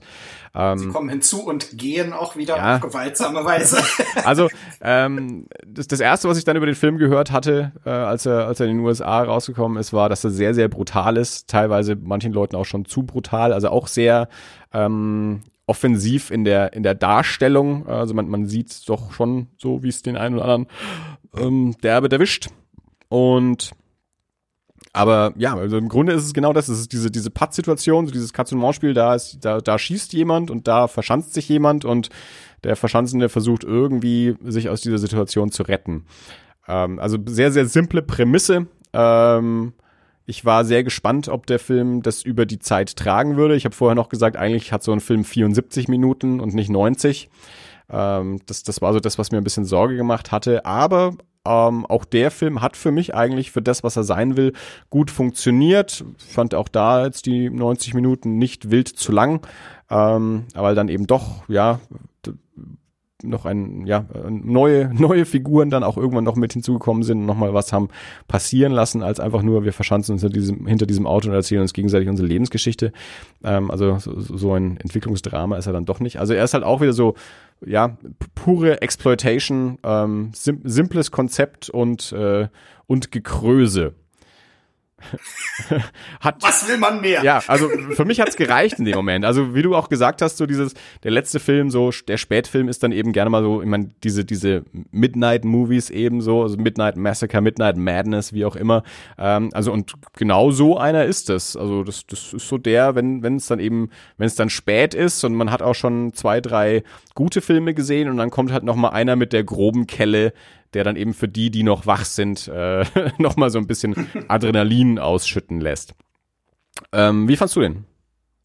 Ja, ich, ähm, also erstmal möchte ich noch vorab ergänzen zu den Ryohei Kitamura-Filmen, ähm, den Film Versus, den er in, ist, ist vielleicht sogar sein erster Film gewesen, den er noch in Japan gedreht Glaube, hat. ja. Den ich seinerzeit auch auf dem Fantasy Filmfest gesehen habe. Das muss so im Jahr 2000 gewesen sein. Äh, und den ich damals ziemlich abgefeiert habe. Ist so eine ähm, völlig überdrehte Zombie-Komödie, also Fansblätter, ähm, der mir damals gut gefallen hat, muss man dazu sagen. Damals war das äh, Subgenre des Zombie-Films auch noch nicht ganz so ausgelatscht wie heute und er war visuell stark, finde ich, äh, und, und, und völlig überdreht und sehr lustig und sehr blutig. Da purzelten dir die Eingeweide so vor die, vor die Füße. Und seitdem beobachte ich den so ein bisschen und ähm, fand auch interessant, dass er eben inzwischen einigermaßen etabliert zu sein scheint in den USA und da eben Horrorfilme dreht. Äh, Downrange fand ich sehr gut. Ähm, und zwar fand ich besonders faszinierend, äh, dass er so ähm, all die Eigenschaften des Terrorfilms zusammendampft und da irgendwie so ein, so ein Destillat bei rauskommt, was nur noch die allerwichtigsten Elemente ähm, so diese von diesen Geschichten beinhaltet. Also dass es nur noch einen Psychopathen gibt und nicht eine Familie oder so. Und der sitzt einfach nur in einem Baum mit einem Snipergewehr. Also keine Kettensäge, keine Messer, kein sonst was, sondern einfach nur ein Gewehr. Und da gibt es eine Gruppe von Jugendlichen, die sich auf einer Straße in so einer kargen Wüstenlandschaft hinterm Auto verschanzen. Und das ist dann auch schon das ganze Setting. Ähm, und dabei wird aber, werden aber so die Mechanismen des Terrorkinos, finde ich, äh, sehr deutlich und ähm, gleichzeitig diese, diese absolute Ausweglosigkeit, die eben auch das, äh, das Subgenre prägt, äh, wird, wird noch deutlicher, als, als wenn es mehr drumherum gibt. Mhm. Und es ist wie so, eine, wie so ein Sezieren dieser, dieser Art von Geschichten. Und das fand ich wirklich sehr interessant. Gleichzeitig hat es mich sehr gefesselt und ähm, ich äh, war auch zwischendurch richtig so ein bisschen mitgenommen, eben auf, aufgrund dieser Ausweglosigkeit, die, die, äh, die da doch sehr, sehr deutlich rüberkam. Und äh, immer wenn wieder einer über den Jordan geht, ist das, äh, schmerzt das richtig. Und wenn sie wieder eine Idee haben, wie sie vielleicht rauskommen, dann, und das klappt dann doch nicht, es ist, es ist bitter. Also ich war sehr begeistert. Für mich waren kleiner Hänger die Geschichte, wo die Polizisten kamen, weil mir nicht so ganz klar war, warum die jetzt eigentlich kamen und warum die gleich noch zwei Scharfschützen hinten auf dem Wagen hatten. Hast du das verstanden, warum, äh, wie die dazu kamen und warum die wussten, dass sie jetzt Scharfschützen brauchen, um mit der Situation umgehen zu können? Also die, ähm, die Erklärung ähm, dafür sprechen quasi die, die Jugendlichen aus, als diese Polizei auftaucht, sagt irgendwie einer dieser Jugendlichen, also vorher taucht diese, diese Familie auf äh, im Wagen, die dann ja. auch noch mit drauf geht. Und also die, Jugend erklär, die Jugendlichen erklären sich ja. so, dass der Vater doch noch durchgekommen ist. Der Vater versucht, die Polizei so. zu rufen und dann taucht dieses Polizeiauto auf und dann sagt irgendwie einer der Jugendlichen, ah, er ist doch durchgekommen oder irgendwie sowas. Ach so, also, das habe ich nicht mitbekommen. Okay, ja, ja. Genau. Ja, aber auch, dann, dann, dann macht es Sinn, okay, das war ja für mich so ein kleiner Hänger, wohingegen diese Familie, die da auftauchte, fand ich auch wieder extrem stark, weil die mhm. da, da bekommt man wieder so Hoffnung, die Protagonisten bekommen Hoffnung und der Zuschauer bekommt Hoffnung und es geht so schnell, ja. dass die gesamte Familie ausradiert wird und es ist so brutal und es wird auch nicht vor der kleinen Tochter halt gemacht und so. Also das ist dieses bedrückende Gefühl, was da wirklich übermächtig wird und ähm, dafür muss ich sagen, Hut ab, fand ich gut. Wirklich sehr, sehr gelungen, sehr, hat mich sehr mitgerissen und ähm, sehr in den Sitz gedrückt. Auch hier wieder diese Beliebigkeit der Opferauswahl für mich auch immer so eigentlich ein, ein, ein Merkmal des, des Terrorfilms, also dass es auch keine Erklärung gibt, also es gibt kein Motiv, sondern da ist einfach einer, der es einfach irgend, der es einfach macht und es gibt gar keinen Grund, warum jetzt. Genau. Also, ihr seid halt vorbeigekommen, ihr habt halt Pech gehabt. Ich saß halt hier im Auto genau. und hab, äh, im Baum, hab halt geschaut, welches Auto kommt als nächstes so. Und es war halt jetzt und, ihr. Genau, das wart ihr und dass er, würde ich sagen, so ein, so ein Scharfschützengewehr verwendet, kommt auch nicht von ungefähr. Also es, Horrorfilme sind ja immer auch ein Spiegel ihrer Zeit und mhm. ähm, die Waffengewalt in den USA, gerade mit Amokläufern, die eben auch hochgerüstete Gewehre benutzen und so weiter, ist ja, ist ja hochaktuell und ähm, da passt der Film natürlich perfekt in die Zeit rein und ähm, und es gibt übrigens, ich weiß nicht, ob ich mir da was eingebildet habe, ist mal interessant, Andi, ob du das auch gesehen hast, so einen kleinen Hinweis für eine Hintergrundgeschichte für den Irren mit dem, mit dem Snipergewehr. Weil wenn du hin, in seiner Maske seine Augen siehst, dann sieht es so aus, als wäre er irgendwie verbrannt, hm. missgestaltet oder so. Ist dir das auch aufgefallen? Ich habe mir da keine großen Gedanken drüber gemacht, aber ich hab, ich weiß, was du meinst, ja. Also das heißt, eventuell hat er auch irgendwas Schlimmes erlebt ja. oder keine Ahnung. Es, ist, es gibt so ein bisschen Spielraum für Interpretationen noch, die man da mit reinlegen kann. Ansonsten, wie gesagt, fand ich eben auch interessant. Meistens haben diese Irren benutzen ja dann eben eher archaische Waffen oder so und dass der jetzt hier genau einfach nur eine Schusswaffe benutzt und auch in dieser tödlichen Präzision und so finde ich ist es auch wieder ein Spiegel von eben Amokläufen und sowas, was gerade ja sehr aktuell ist und der Widerstand auch gegen gegen die freien Waffen in den USA und so weiter. Ein Punkt, den ich noch ganz spannend fand, äh, den, den Bianca hinterher erwähnt hat, war, dass eben die Zusammensetzung dieser, dieser Jugendlichen in dem Auto so ist, dass die sich eben tatsächlich nicht kennen. Also ein, ein Pärchen ja. ist mit dabei, aber die anderen äh, an sich, die kennen sich alle nicht, sondern das ist wie gesagt so eine, so eine Fahrgemeinschaft, die sich halt online gefunden hat, ähm, was zum einen eben dazu führt, dass du nicht, ähm, ja, du hast jetzt nicht so dieses, dieses äh, Beziehungsdrama in dem Moment, äh, dass, dass jetzt irgendwie alle sich gegenseitig ähm, nochmal quasi ihre, ihre Liebe gestehen in ihren letzten Momenten und, und oder, oder irgendwelche Sachen aufarbeiten in ihren äh, jahrzehntelangen Beziehungen oder so. Ähm, und ähm, es macht halt auch, äh, ja, macht, macht quasi so einige, einige äh, Handlungen glaubwürdiger, dass man halt Leute auch mal schneller zurücklässt. ja. Also, dass man Leute halt mal eher mal aufgeben kann, äh, wenn man halt vorher keine langjährige Beziehung mit denen irgendwie hatte als Freund. Genau, und gleichzeitig auch mal eine ja, finde ich auch. Und auch eine interessante, ähm, wie soll ich sagen, ähm, eine interessante Interpretation, weil meistens sind es ja eben doch junge Menschen, die sich eben kennen und irgendwie eine Party machen oder so. Ne? Dass es hier zufällig zusammengewürfelte Leute in einer Fahrgemeinschaft sind, fand ich auch mal irgendwie was Neues.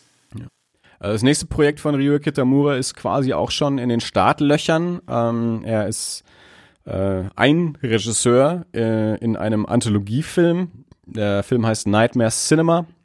Ähm, ist ein Projekt von Mick Garris und äh, mit ja, diversen anderen Regisseuren. Also es sind Alejandro Brujes, der Juan of the Dead gemacht hat, Joe Dante, Mick Garris, Ryue Kitamura und David Slade.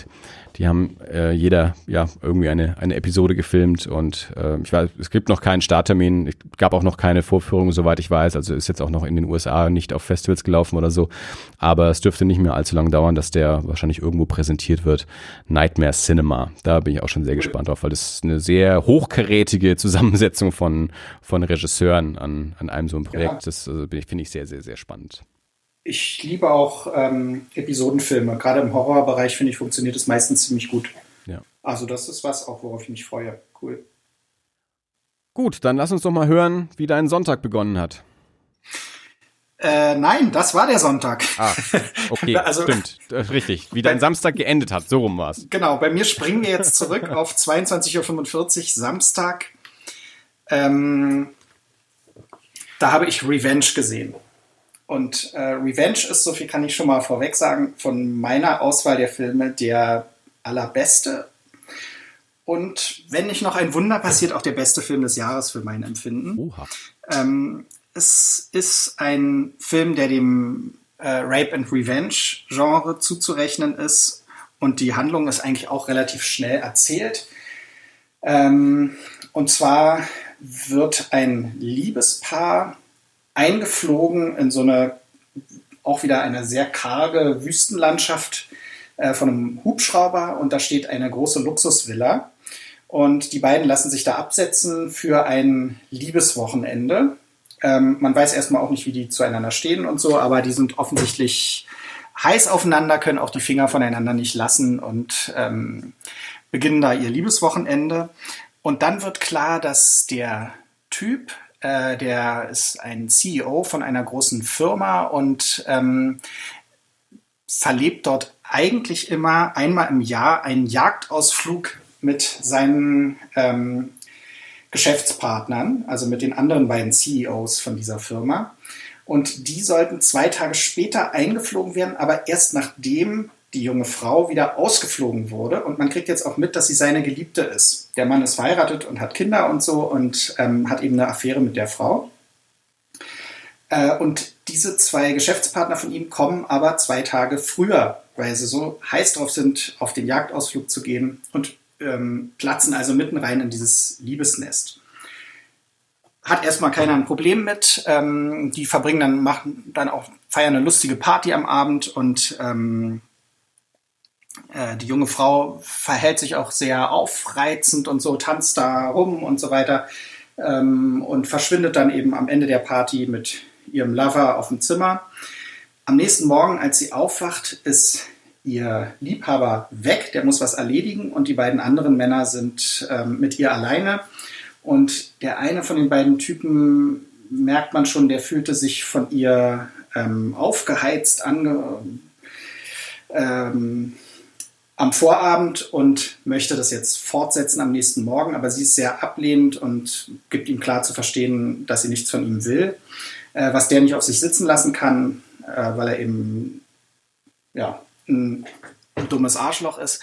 Und ähm, ja, es kommt, wie es im Rape and Revenge Film kommen muss. Er vergewaltigt sie. Ähm, der zweite von diesen Typen kriegt das mit hilft ihr aber nicht. Und nach der Tat kommt dann auch der Liebhaber wieder zurück.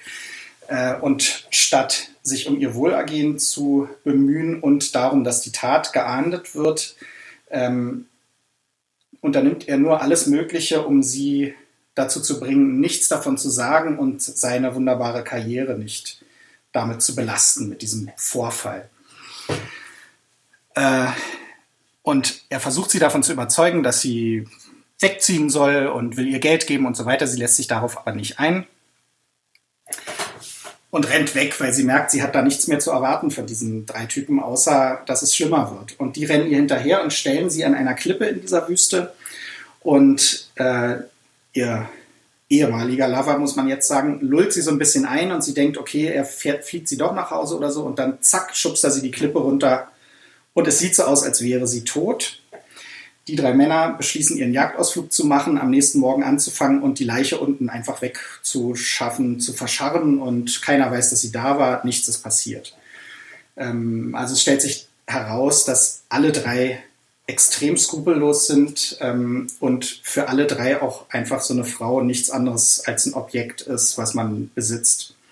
Womit sie nicht gerechnet haben, ist, dass ähm, die arme, geschändete Hauptperson überlebt hat sich auf wirklich sehr kreative Weise ähm, zurück ins Leben bringt und auf Rachefeldzug geht.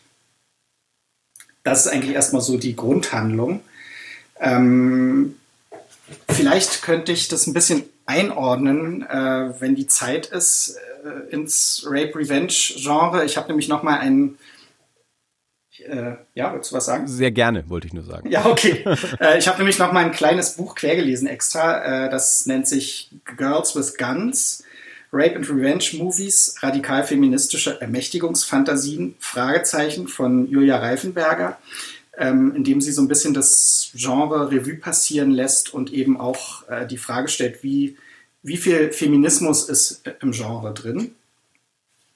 Und ähm, also um das zu verstehen, äh, muss man sagen, die, die älteren Rape and Revenge Filme, äh, da hat die vergewaltigte Frau es nicht überlebt und Männer haben die Rache übernommen. Und da schreibt sie dazu, ähm, wenn ich das kurz zitieren darf, die wenigsten Vergewaltigungsopfer des frühen Rape-Revenge-Films überleben jedoch den Übergriff. Die Rache führen männliche Agenten, Väter, Ehemänner und Freunde oder Vertreter des Gesetzes aus. Die Vergewaltigungstat haftet in diesen Filmen so häufig Entschuldigung, der Vergewaltigungstat haftet in diesen Filmen so häufig der Ruch des Diebstahlsdeliktes an. Die weiblichen Figuren werden durch die an ihnen verübte sexualisierte Gewalt, der legitimen sexuellen Verfügungsgewalt der männlichen Familien und Gemeindeoberhäupter entrissen.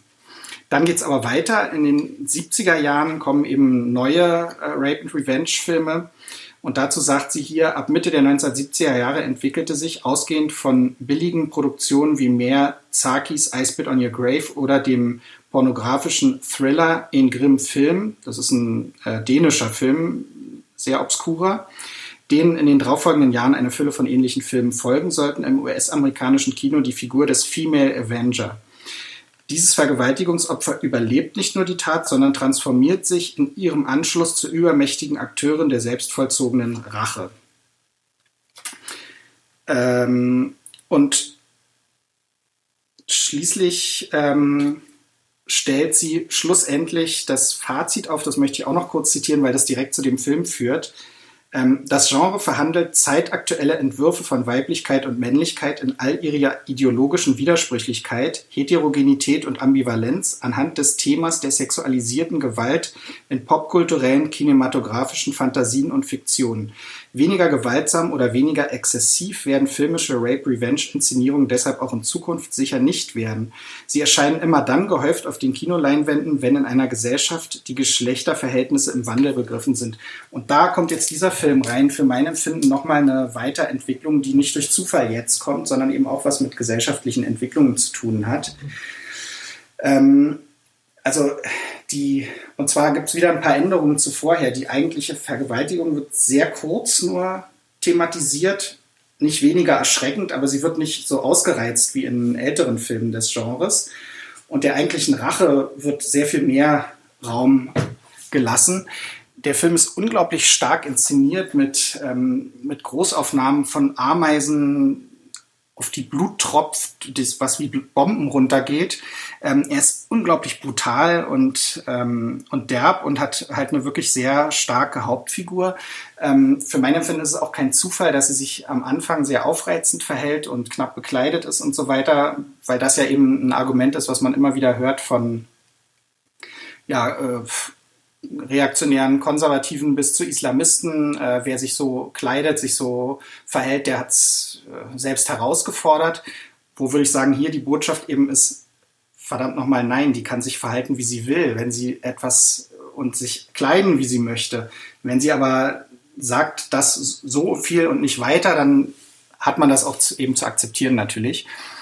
Ähm, und der Film ist eben für mein Empfinden sehr, sehr stark. Äh, ich stand am nächsten Tag in der Schlange und habe zwei äh, Typen dabei zugehört, wie sie sich über den Film unterhalten haben und ähm, nichts anderes zu tun hatten, als darüber zu sprechen, wie realistisch der Film ist. Ähm, der eine sagte, ob ein Mensch überhaupt so viel Blut verlieren könne, wie in dem Film zu sehen ist. Und wenn ja, ob er dann nicht ohnmächtig werden müsste. Und der andere sagte, dass, wie sie wieder zurück ins Leben kam, was wirklich sehr originell ist und was ich hier auch nicht spoilern will, dass da ähm, übernatürliche Kräfte ihre Finger im Spiel gehabt haben müssten, weil das anders nicht möglich wäre. Und da habe ich mir nur gedacht, wie begrenzt muss denn eigentlich so ein Blickwinkel sein, auf, wenn man so einen Film gesehen hat, dass man ihn nur aufgrund, dass man ihn nur auf seinen Realismus hin abklopft. Also wenn jemand wissen will, was an dem Film realistisch ist, realistisch ist, ähm, dass die arme Frau vergewaltigt wird von einem dieser Schweine. Realistisch ist, dass das zweite Schwein reinkommt äh, in die Szene, die beiden überrascht, aber wieder rausgeht und den Fernseher lauter macht, um die ähm, erbitterten Schreie des Opfers zu übertönen und dann in Ruhe erstmal in den Pool springt baden. Realistisch ist, dass der ehemalige Liebhaber von der Frau reinkommt und eben sich nicht um ihr, um sie kümmert, nicht um die Tat kümmert, sondern nur alles daran dafür tut, dass sie nichts davon erzählt und sein tolles Leben nicht beschädigt. Realistisch ist einfach, wie diese Männer geschildert werden, ähm, die äh, eben auch Familien haben, nur weil die Familien zu diesem, zu diesem Bild des erfolgreichen Mannes dazugehört, die aber eben überhaupt keinen ähm, in Frauen nichts anderes eigentlich als, als ihr Eigentum sehen. Bis dahin ist der Film realistisch. Und wer dann nicht äh, diese, diese Wut der Regisseurin auf die Umstände, in denen wir leben, also ich möchte nochmal erinnern an Harvey Weinstein und solche Geschichten, der jahrzehntelang ähm, Frauen missbraucht und vergewaltigt hat und wenn sie sich ge erfolgreich gewehrt haben, ihre Karrieren zerstört hat. Also diese systemischen, ähm, diese systemischen Übergriffe. Ähm, wer also nicht mitgeht mit der Wut der Regisseurin und, äh, und sich mit ihr verbündet in, in dem Zorn und sich dann und sich dann eben in diese in diese Rachefantasie hineinbegibt und und dann eben auch irgendwie dieses kathartische Erlebnis mit ihr zusammen hat, der, der, der kann mir einfach nur leid tun. Also der macht irgendwas falsch, der, der ist nicht mit dem, mit dem Herzen dabei bei diesem Film. Also ihr merkt schon, äh, für mich war, war der Film ein großes Erlebnis und ähm, der, der beste Film des Festivals. Ja, sind wir mal. das irgendwie klar machen, was ich meine? ja, absolut. Es war, es war eine, äh, eine ernste Brandrede. Die keinen Widerspruch duldet, weswegen wir diese Diskussion hier beenden. Ich fand es sehr spannend, äh, als, als es darum ging, wie viel Liter Blut ein Körper verlieren kann. Da ist sofort hier der Rettungssunny bei mir gegenüber wach geworden, hat so die Ohren gespitzt. So, Moment mal, mit damit käme ich aus. ja, das ist, ähm, das, das hat die Regisseurin auch in Interviews gesagt. Es ist nicht ihr Anliegen, ab da, ja. ab diesem Moment des Films realistisch zu sein. Und es ist auch wirklich für mich, ich frage mich das jedes Mal. Ich habe so oft schon äh, Situationen gehabt, wo ich Freunden irgendeinen Horrorfilm gezeigt habe und die danach gesagt haben, das ist alles so unrealistisch.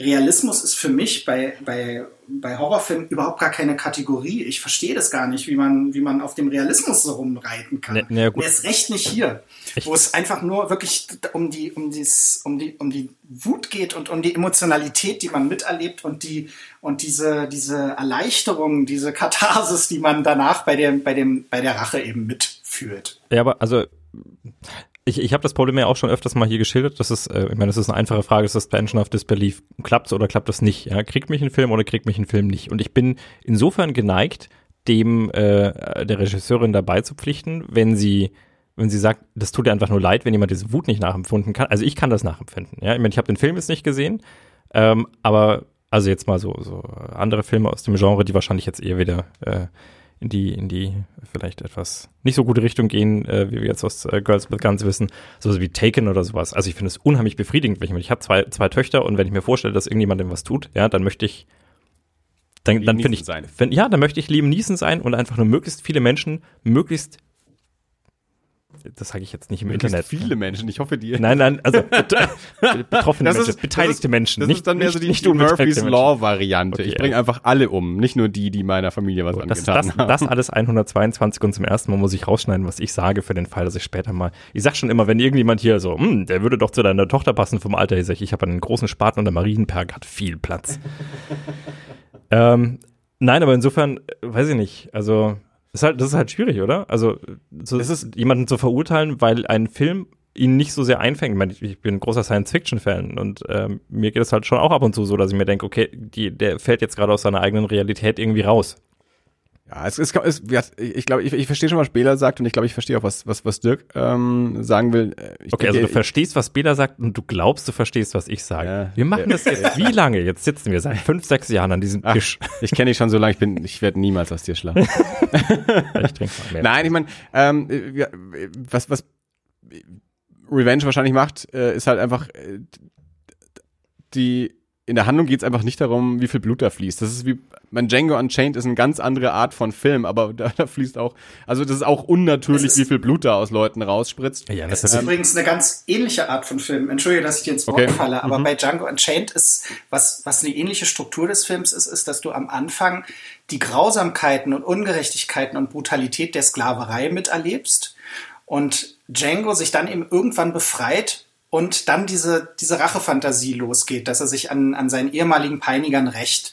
Und du eben auch im besten Sinne, wenn du mitgegangen bist, äh, mit einem gewissen, mit einer gewissen Katharsis aus dem Kino gehst. Das ist übrigens eine ganz ähnliche Struktur, finde ich, okay. wie hier. Und, äh, und ich glaube eben, was, äh, also ich verurteile die beiden Jungs auch nicht dafür, dass sie da jetzt nach Realität abklopfen. Alles okay. Aber ich glaube halt, dass äh, die beiden eventuell bei Django Unchained die Frage nicht gestellt hätten, ob jemand so viel, ob er jemand das überleben kann und ob jemand so viel Blut verlieren kann und trotzdem noch weiter kämpfen kann, weil es doch auffällig ist, dass ähm, diese Fragen nach Realismus und ob jemand das kann oder nicht bei weiblichen Protagonistinnen von männlichen Filmbesuchern mehr gestellt werden als bei männlichen. Also das ist ja so ein bisschen das Star Wars-Phänomen von den neuen Filmen, wo viele eben die, die Figur Ray hinterfragen und sagen, warum kann die plötzlich mit dem Lichtschwert umgehen und warum hat die plötzlich so Jedi-Kräfte und so, was sie bei Luke bei eigentlich genau der gleichen Geschichte, weil, weil die, der neue Film ja eigentlich den alten Film fast eins zu eins spiegelt, eben nie gemacht hätten. Das heißt, was daran ein bisschen ärgerlich ist, ist, dass eben auch mit zweierlei Maß gemessen wird. Das ist jetzt natürlich eine Unterstellung, aber wenn das so ist, ist das eben auch Teil eigentlich des geschilderten Problems in diesem Film. Film muss nicht realistisch sein, er muss wahr sein, das ist ein Unterschied. Ähm, und ja, also dieser hier ist sehr, sehr wahr, sehr wahrhaftig. Und ja. übrigens, was ich noch, noch erwähnen muss, ähm, das habe ich vorhin vergessen, ist, wie er der Film eben so klassische Szenen aus dem Rape and Revenge Film nimmt und die auch zeigt, aber gleichzeitig ein bisschen ironisiert oder weiterentwickelt. Also er hat zum Beispiel, der Film hat zum Beispiel auch das, dass er ähm, mal an dem Körper der Rächerin entlang fährt, aber er ironisiert das. Ähm, weil er auch, weil sie inzwischen so ähm, so zu einem, zu einer, fast zu einer Superheldin geworden ist, was ihre Klamotten angeht, was auch eine bestimmte Sache angeht, die ich jetzt nicht verraten kann, weil die äh, ein böser Spoiler wäre. Aber es äh, hat mit einer Tätowierung zu tun, die sie sich selbst äh, zufügt auf kreative Weise. Ähm, dass das schon wieder irgendwie ins Absurde überdreht wird. Und eine Sache ist wirklich noch phänomenal, die letzte Szene der Showdown. Ähm, da kämpft sie gegen den letzten dieser drei Männer ähm, und das ist ihr ehemaliger Liebhaber. Äh, und sie ist ja den ganzen Film über als Rächerin mehr oder weniger halb nackt. Also sie hat eine ganz knappe Shorts an und ein knappen, knappes Top und so. Und ähm, die beiden sind umkreisen sich so in der Wüste, aber finden sich nicht. Und er geht dann zurück in die Villa und kommt auf die Idee, weil er so dreckig ist, zu duschen. Und während er duscht, bricht sie aber wiederum ein in die Villa. Das heißt, der Showdown findet dann statt zwischen ihr und ihm und er ist komplett splitterfasernackt. Das heißt, wir sehen im Showdown viel öfter seinen nackten Hintern als ihren. Also dieses, dieses ganze, ähm, dieses ganze Thema, äh, die, die Frau so zu objektivieren und ähm, den, den männlichen Blick auf den weiblichen Körper wird hier umgedreht, indem der, der männliche ähm, Antagonist in diesem Fall, also der, der Schurke, die ganze Zeit nackt gezeigt wird, auch übrigens von vorne nackt und von hinten nackt und so weiter. Ähm, und das macht der Film eben sehr, sehr geschickt. Also ich, ich möchte noch mal eine Stelle aus diesem Buch vorlesen, Girls with Guns, äh, die für mein Empfinden interessant ist. Im Rape-Revenge-Genre erfüllt sich mit dem Female Avenger eine basale Forderung einer feministischen Filmkritik. Wenn nun die weibliche Protagonistin und ihre Erfahrungen, Handlungen im Zentrum der gesamten Filmerzählung standen. In der Umkehrung des Opfer-Täterinnen-Verhältnisses im Racheteil der Filme artikulierten, artikulierten sich jetzt Modelle eines radikalen weiblichen Empowerments. Und ich glaube, dass es die bisherigen Rape Revenge Filme immer nur annähernd oder zwiespältig oder nicht geschafft haben und dass aber diese Forderung in dem Film hier tatsächlich äh, umgesetzt wurde dann final. Sehr spannend. Ich bin auch in dem in dem Genre ja nicht so versiert. Ähm, habe da auch immer ja, Berührungsängste gehabt, ähm, weil, weil ich gerade, also ich, so wie du es, äh, oder wie es das Buch auch am Anfang beschrieben hat, so, ich habe ein großes Problem mit Vergewaltigung im Film, vor allem dann, wenn sie eigentlich nur dazu dient, dass der Typ äh, sauer werden kann und sich und sich rächen kann. Ich äh, war ja äh, in meiner Jugend großer Fan von äh, Karate Tiger 3. Ähm, und als ich den letztes Jahr nach vielen, vielen Jahren mal wieder angeschaut habe, äh, habe ich da auch festgestellt, wie am Ende in dem Schlusskampf Jean-Claude Van Damme eigentlich erst da zu, voller Stärke und Kampfeswillen auftaut, als er mitkriegt, dass sein Gegner äh, seine Freundin vergewaltigt hat. Also ähm, das ist dann immer so dieses, ja, okay, der, der andere Typ hat dein Eigentum beschädigt, jetzt darfst du mal kräftig auf die Fresse hauen. Das, äh, das, das finde ich sehr, ja, mehr als schwierig. Also das, ja. ähm, ist, das ist, ist keine vernünftige Motivation. Ja, es ist ein absolut ideologisch vermintes Feld, äh, ja. wo ganz viel schieflaufen kann und so. Und äh, umso interessanter ist es dann, finde ich, wenn eben auch eine Frau äh, so einen Film macht. Und äh, der, der, der, der den Film angekündigt hat beim Fantasy Filmfest, stellte die Frage, ob der Film genauso gut funktionieren würde, wenn ihn ein Mann gemacht hätte. Aber die Frage ist für meinen Film viel, viel zu theoretisch. Der Film wäre der gleiche Film natürlich, würde genauso gut funktionieren, aber es ähm, trägt natürlich zur Faszination bei, dass man weiß, dass es eine Frau gemacht hat. Ist übrigens auch ein Debütfilm. Mhm. Äh, von einer Französin, ähm, Coralie Fargier, und er ist halt auch gleichzeitig schon so äh, so perfekt inszeniert ähm, und dann eben diese diese Wut, die sich überträgt und so. Also ähm, wahrscheinlich hätte den Film so auch kein Mann machen können, würde ich, glaube, ich mal äh, als steile These sagen, aber ich, das weiß man natürlich nicht. Ich glaube nämlich auch, das ist die eigentliche Frage. Also ich glaube, die Frage, würde der Film genauso wirken, wenn ihn ein Mann gemacht hat, ist, denke ich auch, dass das eine überflüssige Frage ist. Ähm, viele Leute werden wahrscheinlich gar nicht mal wissen, wer den Film gemacht hat, wenn sie ihn anschauen. Also die werden sich die Frage nicht zwingend stellen, ob Männlein oder Weiblein diesen Film gemacht haben. Und genau wie du es jetzt gerade formuliert hast, die Frage ist nämlich eher, hätte ein Mann den Film so gemacht. Ähm, auch das ist natürlich eine kaum zu beantwortende Frage. Vermutung ist erstmal ja wahrscheinlich nicht, weil bis jetzt hat es zumindest wahrscheinlich noch kein Mann gemacht. Äh, musste vielleicht eine, eine französische Frau dafür herkommen, um den Film so zu machen und wahrscheinlich musste auch die Zeit dafür gekommen sein oder was auch ja, immer. Ja, also ich würde auch sagen, dass das gerade jetzt kommt, ist natürlich eben wirklich kein Zufall. Ähm, man erlebt ja auch so einen leichten Backlash, was ähm, wie soll ich sagen, was so diese toxische Männlichkeit und so weiter angeht. Ja. Damit meine ich nicht Männlichkeit, sondern eben die toxische Männlichkeit, die toxische Form von Männlichkeit. Und die Männer hier im Film werden eben auch alle drei so geschildert, dass sie ähm, eben ein wirklich verqueres Bild von Männlichkeit haben, ein, ein äh, eben ein gefährliches Bild sozusagen was mit, man kann auch männlich sein, ohne gefährlich zu sein ne? und ohne äh, Frauen als, als äh, Objekte und als Eigentum zu betrachten. Aber bei den Männern ist es eben nicht so. Und ich glaube, dass die sehr genau beobachtet sind, ähm, auch in der, in der Interaktion miteinander. Wer ist jetzt hier das Alpha-Tier und was machen die anderen? Und selbst der, der eigentlich der harmloseste ist, ähm, blüht regelrecht auf, als dann die drei Männer die Menschenjagd auf, auf ihr Opfer äh, beginnen so und, ähm, und freut sich darauf, sie umzubringen. So. Er ist dann, tja, er hat noch nicht damit gerechnet, dass sie eben tougher ist als er. Ähm, Und ich finde das alles wirklich sehr, sehr überzeugend gemacht. Äh, und ja, und genau, in dieser Zeit eben, ich habe nicht umsonst Weinstein eben erwähnt und da gibt es ja noch ganz viele andere Beispiele und äh, und dann eben die Gegenbewegung MeToo und Times Up und so, da passt dieser Film, glaube ich, sehr, sehr gut rein. Und ich kann natürlich absolut nachvollziehen, wenn weibliche Zuschauerinnen sagen, das Thema ist mir einfach zu derb, ich kann mir das nicht angucken. Mhm. Ähm, also meiner Frau geht es zum Beispiel auch so, die, die, äh, die, konnte jetzt nicht mitkommen zu dem Film, wohingegen sie Downrange mit mir geguckt hat übrigens. Äh, aber das wäre nichts für sie gewesen. Ähm, ich glaube, bei Bianca wäre es so ähnlich, ne? Aber wenn wenn eine Frau sich sozusagen durchringt, das zu gucken, glaube ich auch, dass, dass sie ähm, ja, dass es eben auch heilsam sein kann, diese Wut einfach mal auszuleben irgendwie ähm, stellvertretend und eben dieser, diese, also eigentlich erwarten wir ja alle, deswegen sind wir Horrorfilmfreunde, diesen diesen kathartischen Effekt. Und ja. der ist, glaube ich, bei, kann bei dem Film hier wirklich sehr, sehr stark und sehr, äh, sehr befreiend wirken. Äh, Bianca wollte den Film tatsächlich nicht sehen, aber ich glaube, bei ihr ist es weniger, dass sie das dass ihr das zu starker Tobak ist oder so, sondern vielmehr, dass das einfach kein Genre ist, das sie interessiert. Also ja, okay. da, da tickt sie, glaube ich, ein bisschen anders.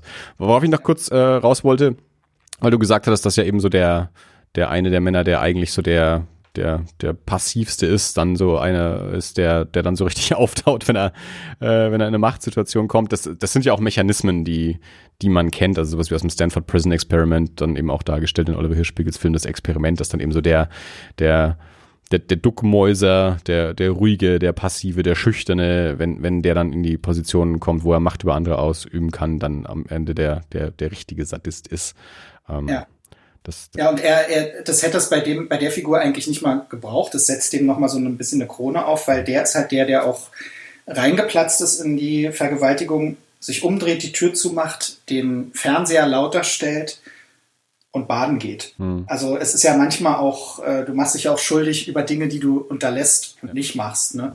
Ähm, und dass er eben nicht nur geht, sondern auch wirklich noch den Fernseher lauter stellt. Und da wird eben auch die, die eigentliche Szene der Vergewaltigung durch das Schließen der Tür ausgeblendet, hm. aber wird trotzdem so bedrückend geschildert, ohne dass jetzt, also in I Spit on Your Grave zum Beispiel, einem der Klassiker des Genres, siehst du 25 Minuten lang diese Tat, was, was man dem Film vorwerfen muss, weil er weil er da eben einfach in dem, in dem Moment zu, ähm, ja, zu aufdringlich diese Tat zeigt und das eben dann doch zu sehr die Frage ist, ähm, äh, ist das jetzt eben mehr die Lust, die er da vermittelt oder so. Und das ist hier eben, wird ausgeblendet, aber allein durch alles, was da passiert, ist es so bedrückend, dass es eben den Effekt absolut hat, dass man, dass man mitgenommen ist, ohne jetzt wirklich äh, irgendwas irgendwas auszuwalzen und bis zu Ende zu zeigen. Hast du eigentlich den, ähm, den anderen. Letztes Zitat aus dem Buch noch bringen darf. Ja. Erster Einfluss feministischer Politik auf das kulturelle Verständnis von Vergewaltigung. Sexualisierte Gewalt wird nicht länger als Kavaliersdelikt begriffen, sondern als Kapitalverbrechen. Vergewaltigung ist nicht nur eine individuelle Triebtat, sondern ein sozialer und politischer Unterwerfungsakt, bewirkte, dass sich das Rape-Revenge-Genre in den 1970er Jahren ausformen und etablieren konnte. Das trifft auf diesen Film ja auch absolut zu was ich fragen wollte, war, hast du den anderen Film gesehen, der dort erwähnt wurde, den Thriller? Äh, ja. englischer Titelspitze natürlich, äh, They Call Her One Eye. Ja, genau. Hast du den gesehen? Ja, den habe ich gesehen, ja. Der ja, ich, reizt mich auch immer mal noch. Den fand ich, ja, ich äh, spannend. Aber gesehen habe ich ihn nicht. Ich finde ihn auch sehr, ist ein faszinierender Film, auch ein sehr unangenehmer Film. Mhm. Ähm, dem wird hier in dem Buch schwer vorgeworfen, dass er äh, Hardcore-Szenen einstreut mhm. in die Filmhandlung und ähm, dadurch eben pornografische Elemente übernimmt in Situationen, die eben eigentlich sehr erschreckend sind. Das erinnert mich natürlich gleich an meinen äh, Lieblingsfilm Baise-moi äh, der einzige Film, bei dem ich mir jemals ernsthaft überlegt habe, aus dem Kino rauszugehen, weil ich ihn so furchtbar fand, äh, der mich auch aggressiv gemacht hat, der ja auch diese, diese Mischung hat aus, äh, aus Revenge-Film und, äh, und Hardcore-pornografischen Szenen. Das ja, war, das war nicht für mich. Basemont fand ich relativ gut. Also habe ich auch von vielen Leuten gehört. Also ein Freund hatte mir damals empfohlen, der den auf dem Köln auf dem Frauenfilmfestival gesehen hat, wo glaube ich auch die Regisseurin damals auch, glaube ich, da war und der war auch schwer begeistert vom Film, hat mir den empfohlen und dann habe ich den irgendwann hier bei uns im Kino gesehen und äh, das, seitdem rege ich mich über diesen Film auf. Also ich habe da okay. schon schon schon mehrfach äh, über diesen Film diskutiert, auch ähm, auch an der an der, an der Hochschule, auch in, in Filmkursen, äh, habe ich mir auch schon über diesen Film ausgekotzt und eben auch mit, mit Leuten, die den Film gesehen haben, die den ganz anders empfunden haben als ich. Also das für mich war der, war der, war der ganz schlimm. Ähm, ja. Was ich noch äh, erwähnen wollte äh, zu, dem, zu dem Thema Rape and Revenge, ähm, es gibt von dem amerikanischen Podcast Shockwaves ähm, eine Folge, das ist Folge 60 vom August 2017 mit dem Titel Day of the Woman. Da hatten die Exploitation-Monat und haben eben auch eine Folge gemacht zu Rape and Revenge-Filmen und hatten da zu Gast ähm, BJ Colangelo, eine amerikanische Frau, die auch so im Horrorgenre schreibt und dort irgendwie tätig ist. Ähm, und die auch selbst äh, Vergewaltigung in ihrer Vergangenheit hat äh, und sehr versiert ist im, im Genre des, des Rape and Revenge Movies und dort ja all diese Filme als Spit on Your Grave und so eben auch äh, bespricht und der sehr viel Hintergrund irgendwie auch so zur ja, also quasi zur, zur Rezeption dieser Filme als selbstvergewaltigte Frau äh, irgendwie mit reinbringt. Also ich fand diese Folge extrem spannend, als ich die gehört habe, weil die mir eben auch einen, einen Blick auf das Genre gegeben hat, den ich selbst nicht habe, auch weil ich all diese Filme oder wenige dieser Filme auch überhaupt selbst gesehen habe, weil ich eben auch quasi ja Berührungsängste mit diesem Genre habe. Ähm, und das eben ähm, ja von ihr so erklärt zu bekommen, also auch quasi eine, ähm, ja, so, welchen, welchen Wert diese Filme auch haben können, eben auch selbst für, für Vergewaltigungsopfer, ähm, ähnlich wie es, glaube ich, jetzt auch äh, dieser feministische Blick aus dem, aus dem Buch, aus dem du vorgelesen hast, äh, mit, mit anklingen lässt. Ähm, also ja, was ich sagen will, also sehr, sehr spannende Folge zu dem Thema, ähm, Folge 60 von, von Shockwaves, ähm, Day of the Woman, die kann ich da sehr, sehr empfehlen, ähm, wenn man sich wenn man irgendwie den Drang hat, sich mit diesem Genre nochmal auseinanderzusetzen. Ja, vielleicht eine gute Ergänzung, weil es ist natürlich ein bisschen schwierig, dass äh, sich drei Männer über, über ja. dieses Genre unterhalten und es keine weibliche Sichtweise gibt. Das ist mir auch schon klar. Äh, umso mehr habe ich jetzt versucht, so ein bisschen Feminismus und, und weibliche Sichtweise und was an dem Film so gut ist, ähm, einzubringen. Aber es, äh, es ist natürlich ja, äh, maßgeblich wichtig, auch was Frauen davon halten. Ja. Aber wie gesagt, der ganze Film an sich ist äh, für mein Empfinden eine sehr dezidiert weibliche Stimme. Und deswegen eben für, für mich absolut, absolut sehenswert. Also es ist ist beim Toronto Film Festival übrigens, hatte er seine Premiere letztes Jahr schon, 2017. Mhm. Und da ist auch ein junger Mann im Publikum ohnmächtig geworden, so derb ist der Film. Das vielleicht noch als kleine Warnung an Leute, die jetzt überlegen, ihn zu gucken. Ich fand das letzte Woche sehr spannend, da gab es eine Diskussion auf Twitter, ähm, äh, da ging es eigentlich um, da ging aber um, um den Slasher-Film und die, und die Frauenrolle und das Final Girl. Äh, und genau eben diese Frage, das, das, ja, ist, ist das feministisch oder nicht? Und da, ja, die Diskussion wurde mehr oder weniger losgetreten durch die Regisseurin Anna Biller, die den Film The Love Witch gemacht hat, ähm, die ja in, in, in verschiedenen Tweets ähm, sich quasi gegen den gegen den modernen Slasher und gegen die Rolle der Frau und des Final Girl ausgesprochen hat, die im Januar einen sehr langen Blog-Eintrag genau zu diesem Thema geschrieben hat, der dadurch auch wieder rausgespült wurde und dann eben ähm, diverse Frauen aus der Horrorszene und, und ja, Horrorjournalistinnen und ähm, äh, Freunde des, des Slasher-Films dann eben Gegenrede geführt haben und auch da wiederum längere Artikel da, äh, dagegen quasi geschrieben haben. Das fand ich eine sehr, sehr spannende Diskussion. Ich habe dann auch wirklich diesen Blog-Eintrag auch gelesen von Anna Biller, der eben auch sehr lang ist, aber den ich auch ja interessant fand, teilweise auch nachvollziehbar fand und der auch so Fragen aufgeworfen hat, die auch bei mir früher schon mal aufgepfloppt sind, gerade was das Final Girl angeht. So, also ähm, ist eine Frau äh, erst dann eine, eine starke Frau und äh, also wenn, wenn sie männliche Züge annimmt. Also gerade was diese Filme angeht, so dann natürlich auch der, der Revenge-Film. Also wenn die, wenn die Frau dann eine Knarre in die Hand nimmt und mit Gewalt antwortet, dann wird sie als starke Frauenfigur wahrgenommen. Also erst, erst dann, wenn sie quasi den Mann ersetzt. Ähm, das ist eine Diskussion, die ich jetzt gar nicht führen will, zu der ich eigentlich auch keine Meinung haben will, weil mir, ich bin halt ein Typ und da fühle ich mich auch immer auf dünnem Eis dazu. Ich finde es aber eine spannende Diskussion und ich finde es spannend, die zu ja. verfolgen und auch, auch beide, beide Argumentationsseiten dazu dann mitzuverfolgen. Also ich habe halt diese Artikel dann gelesen und diesen Blog-Eintrag gelesen und all das habe das, das, das so ein bisschen mitverfolgt. Ähm, ja, spa spannende Sache, äh, die, die wir hier jetzt halt nicht äh, äh, beantworten werden, die wahrscheinlich auch nicht zu beantworten ist, denke ich. Aber äh, ich, ja, ich habe das auch mitbekommen und äh, irritiert hat mich, aber da bin ich nicht ins Detail eingestiegen, dass äh, Annabella auch Texas Chainsaw Massacre angegriffen hat. Den sie nicht gesehen hat. Ähm, was ich nicht nachvollziehen konnte. Ja, also äh, das, und da, genau da wird's dann teilweise eben auch schwierig mit ihrer Argumentation, dass sie sich Filme dann halt auch äh, verweigert, was, was ja vollkommen okay ist. Also ich, ich gucke ja auch Filme nicht an. Also wenn ich das Gefühl habe, ich glaube, der ist nicht für mich, ich glaube, das ist nicht was, was ich sehen will. Ähm, Schwierig wird es dann eben, wenn man dann solche Filme dann eben für, für die eigene Argumentation dann herzieht. Äh, das, das ist dann so der Punkt, wo es dann eben bricht. Also wenn ich es nicht gesehen habe, kann ich den nicht als Beispiel anführen für, für, das, für, die, für das Argument, das ich eigentlich machen will. Ja. Ja. Okay, äh, super. Ähm, jetzt, jetzt bin ich noch gespannter auf den Film. ja, ich äh, hoffe, es war nicht zu ausufernd, was ich ja. jetzt hier gebracht habe. Aber ihr merkt, äh, es, äh, ich war einfach begeistert. Nee, finde ich auch sehr gut. Also man, äh, wenn, wenn man schon mal so tief und ernsthaft in so einen Genrefilm auch einsteigen kann und, und so einen, ähm, ja, äh, Verfechter wie dich äh, dafür hat, der ihm das auch so, so nahe bringt, welchen, welchen Wert äh, und, und welche Botschaft quasi auch ein, ein, ein sehr brutaler Film haben kann, ähm, finde ich das sehr, sehr gut. Dafür ist, dafür ist ja so ein Podcast auch da. Ja? Das ist übrigens auch, das muss ich jetzt abschließend noch sagen, für mein Empfinden, dies, ein perfekter Exploitation-Film ist, bringt das ja alles mit. Der ist sehr spannend und unterhaltsam. Er ist kreativ gefilmt. Er bringt eine Menge Gewalt mit und äh, er diskutiert aber eben auch, nicht vordergründig, aber eben im Subtext gesellschafts-, gesellschaftliche Themen und, und gesellschaftsrelevante Themen. Für mein Empfinden war das immer eben das, ein perfektes B-Movie oder Exploitation-Film oder Grindhouse-Film, wie immer man es auch mhm. nennen will, hat diese Elemente und das hat der hier eben, eben über die Maßen.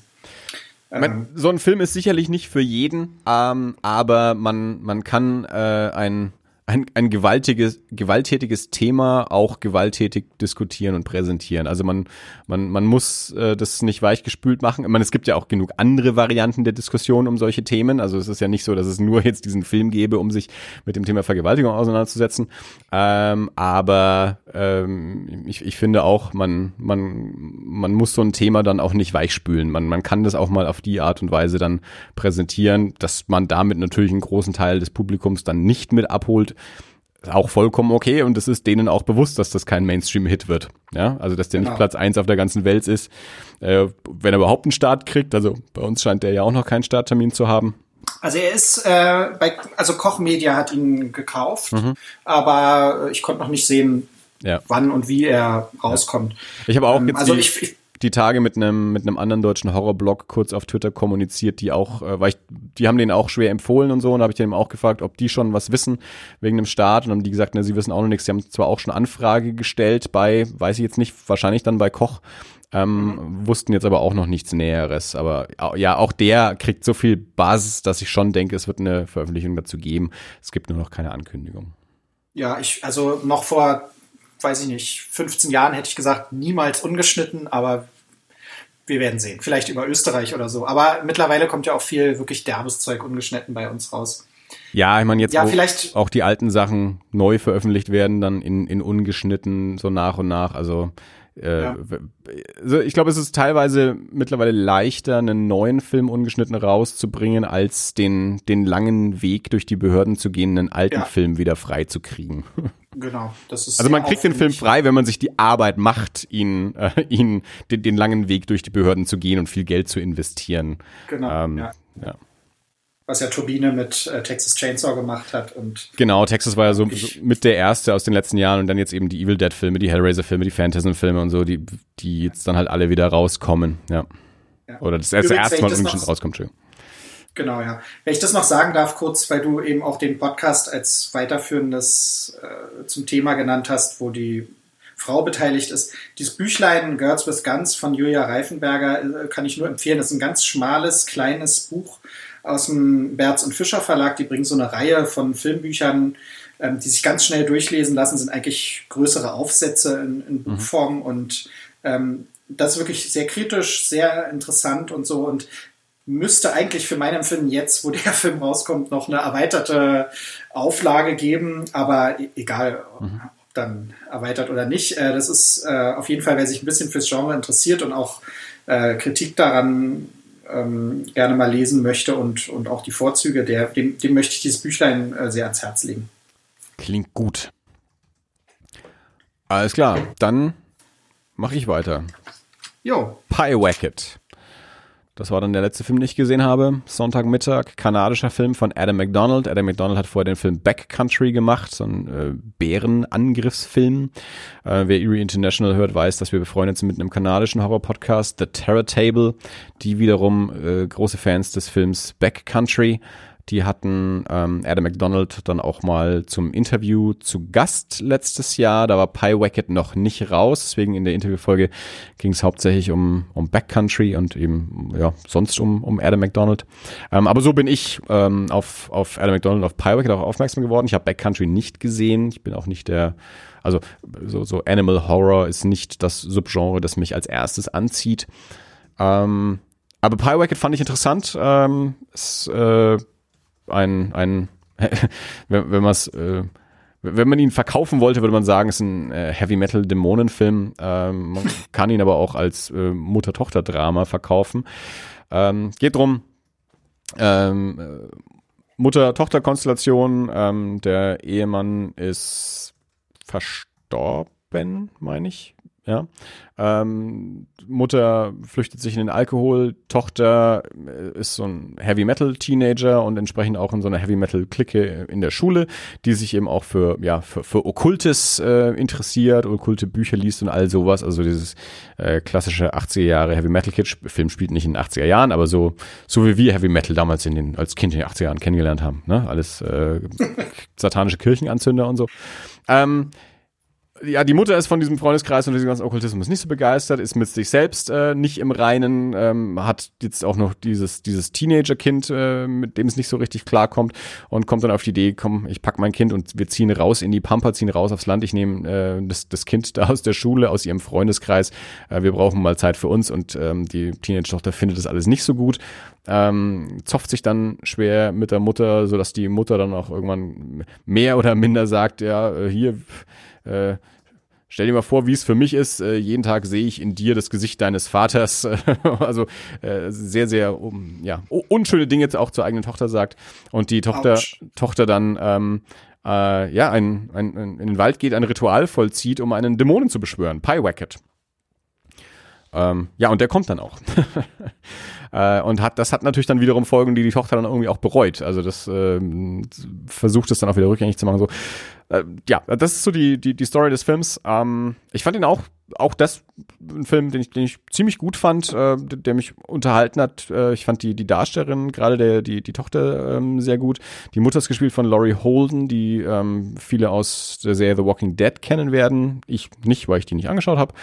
Außer die erste Staffel Vielleicht war Laurie Holden da auch schon mit drin, das weiß ich nicht mehr, weil das schon viele Jahre her ist.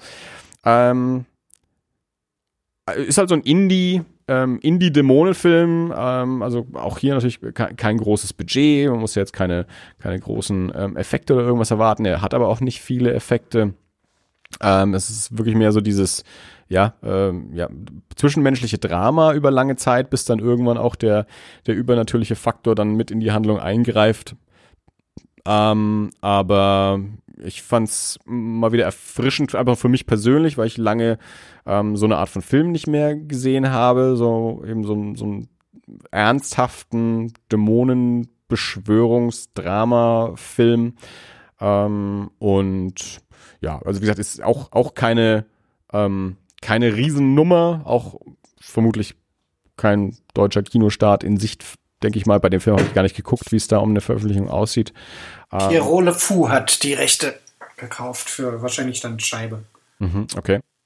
Ähm, Kleines Label. Ja. Also ähm, ich, ich finde, der ist, ist es wert, gesehen zu werden. Wahrscheinlich kann man dem auch vorwerfen, dass er nichts Neues macht. Wahrscheinlich gab es die Geschichte auch schon 80 Mal äh, in den 80er Jahren. Aber ähm, ja, also ich finde, es gibt, gibt keinen Grund, den nicht anzuschauen. Äh, der, der passt. Also ich, ich fand den gut. Er hat sich teilweise ein bisschen lang angefühlt, muss man ganz ehrlich sagen. Der ist eigentlich auch nicht so lang. Ich glaube, der hat sogar unter 80, wenn ich mich jetzt gerade nicht irre. Äh, Bela, du hast wahrscheinlich 90. die. Ah, doch, nein, okay, dann, dann war's. Das Programmheft. Ja, nee, dann, dann habe ich das gerade auch mit irgendwas anderem verwechselt.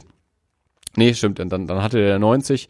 Ähm, hat sich teilweise ähm, länger angefühlt, das, das muss man ihm wahrscheinlich dann doch vorwerfen, dass, dass er irgendwo zwischendrin mal so, äh, also weil er eben über lange Strecken dann doch eher das, das Drama ist, ähm, dass er da dann irgendwann sich mal ein bisschen lang anfühlt, bis dann irgendwann ähm, ja die, der, der Dämon dann auch noch mit eingreift.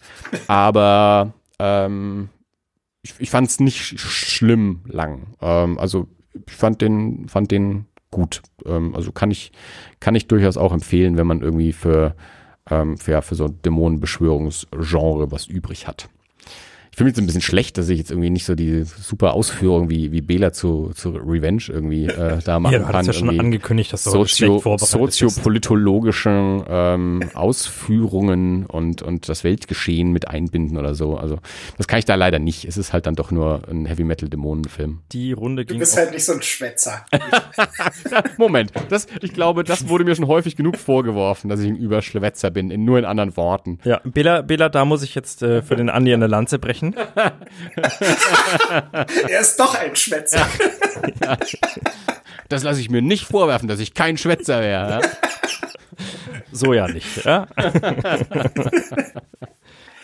ja, aber es scheint doch ein, ein sehr gutes, äh, sehr gute Nights-Wochenende gewesen zu sein, finde ich. Also mhm. so ein Vollausfall war nicht dabei, ne? Ähm, also für mich nicht, ähm, für dich ja anscheinend auch nicht. Äh, wie gesagt, ah, nee. jetzt über die anderen Filme kann ich jetzt natürlich nichts sagen, die ich nicht gesehen habe. Ähm, wobei, wie gesagt, eben, also Hagazusa hätte mich noch interessiert zumindest, wobei ich bei dem auch nicht weiß, also da besteht auch gute Chancen, dass mir der zu, zu artsy-fartsy ist. Ähm, das, das weiß ich noch nicht. Revenge fand ich auch interessant. Äh, Control, ja, war mir halt einfach zu, ich sage jetzt mal banal, das klingt jetzt zu böse, aber war für mich halt nicht das, was ich beim Fantasy Filmfest unbedingt anschauen will. Ähm, Isle of Dogs, gut, das ist nochmal, ja, klar kann der beim Fantasy Filmfest laufen, aber auch der ist nicht der Film, den, wofür ich aufs Fantasy Filmfest gehe. Nee, was ähm, sowieso kurz danach im Kino anläuft. Ja, das, das obendrein auch noch. Äh, und, und der ja auch schwer, schwer, schwer diskutiert wird, was, was das Thema Cultural Appropriation angeht und so. Ähm, also dem, dem hat man im Vorfeld ja auch schon äh, schon so einiges vorgeworfen. Ähm, ja, wie auch immer. Also ich habe, wir haben uns quasi die Filme ausgesucht, die, die wir gehen, gerne sehen wollten, die uns interessiert haben und äh, glücklicherweise haben die uns auch alle unterhalten. Ja, ich muss äh, sagen, ich, ich habe meine drei Filme ausgewählt und danach das Vorwort gelesen und festgestellt, dass sie drei Filme erwähnen, die besonders blutig und brutal sind. Und das waren genau die drei, die ich ausgewählt habe. Natürlich. Wen also, überrascht's? Ich glaube, ich glaube, ich bin nicht zu retten.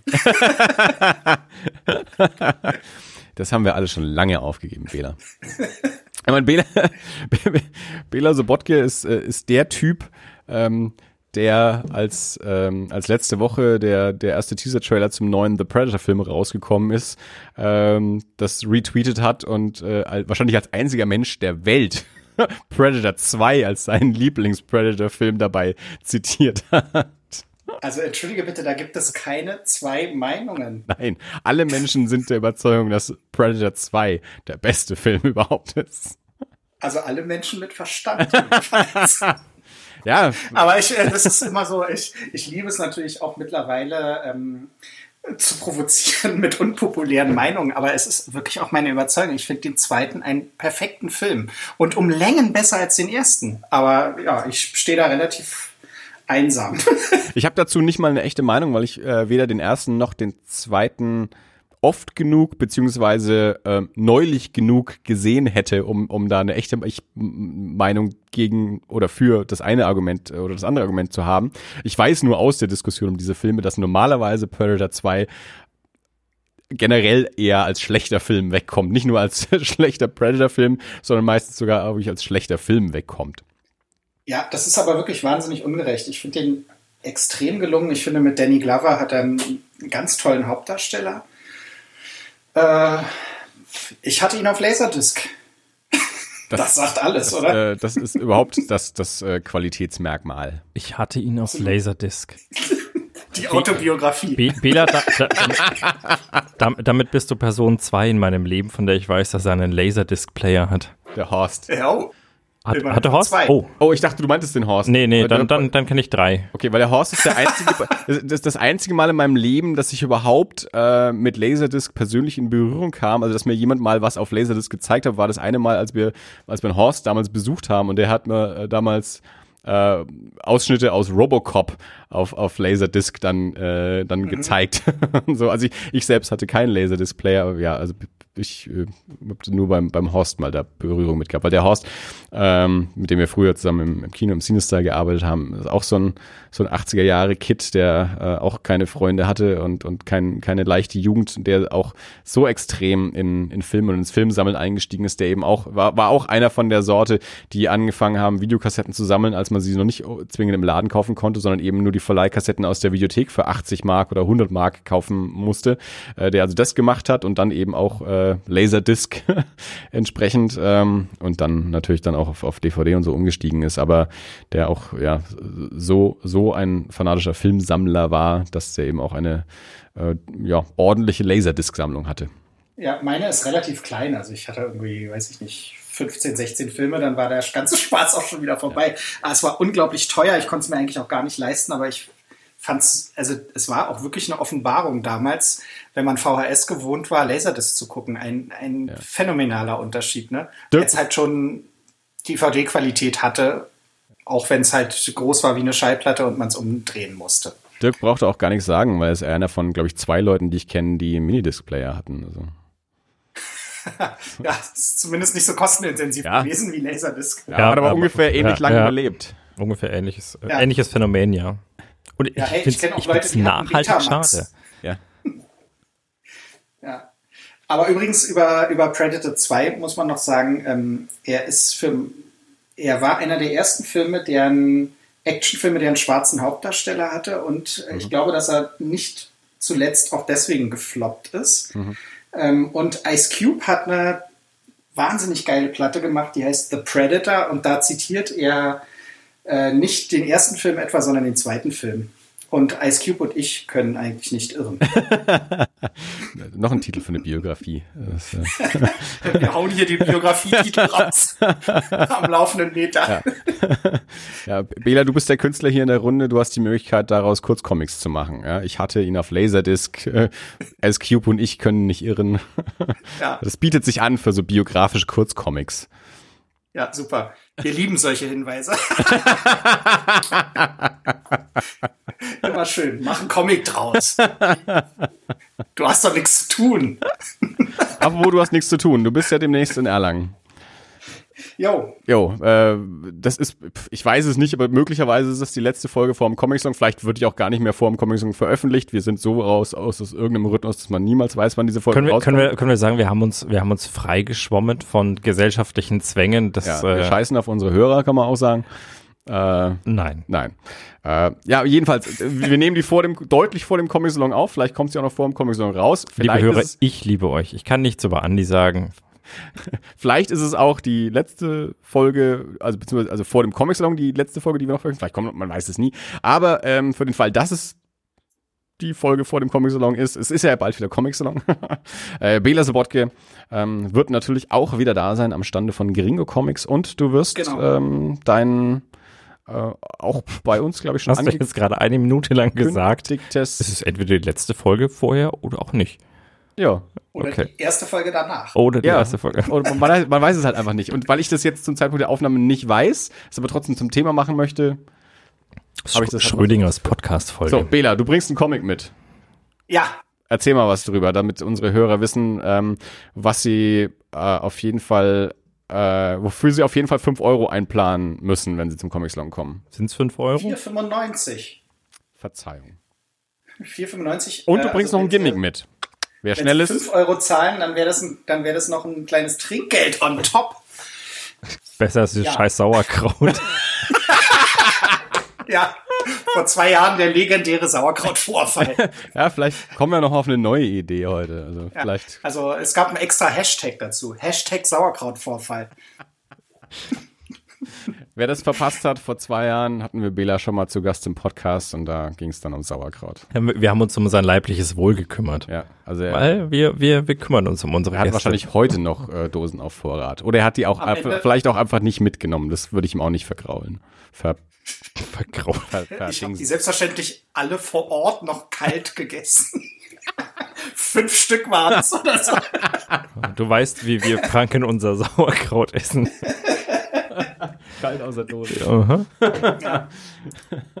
Ja, also äh, es wird die, äh, die kleine krude Rocco-Fibel kommen, ähm, ist auch schon alles in trockenen Tüchern äh, gedruckt und so weiter. Ähm, das ist ein Messe-Special, ein Heft mit 28 Seiten, beziehungsweise wenn man den Umschlag mitzählt, 32 Seiten und versammelt sämtliche Kurzcomics, die ich so in den letzten zehn Jahren gemacht habe, ähm, die vorher in U-Comics oder in Zack oder in Comics oder in Brett der tapfere Raumpilot erschienen sind.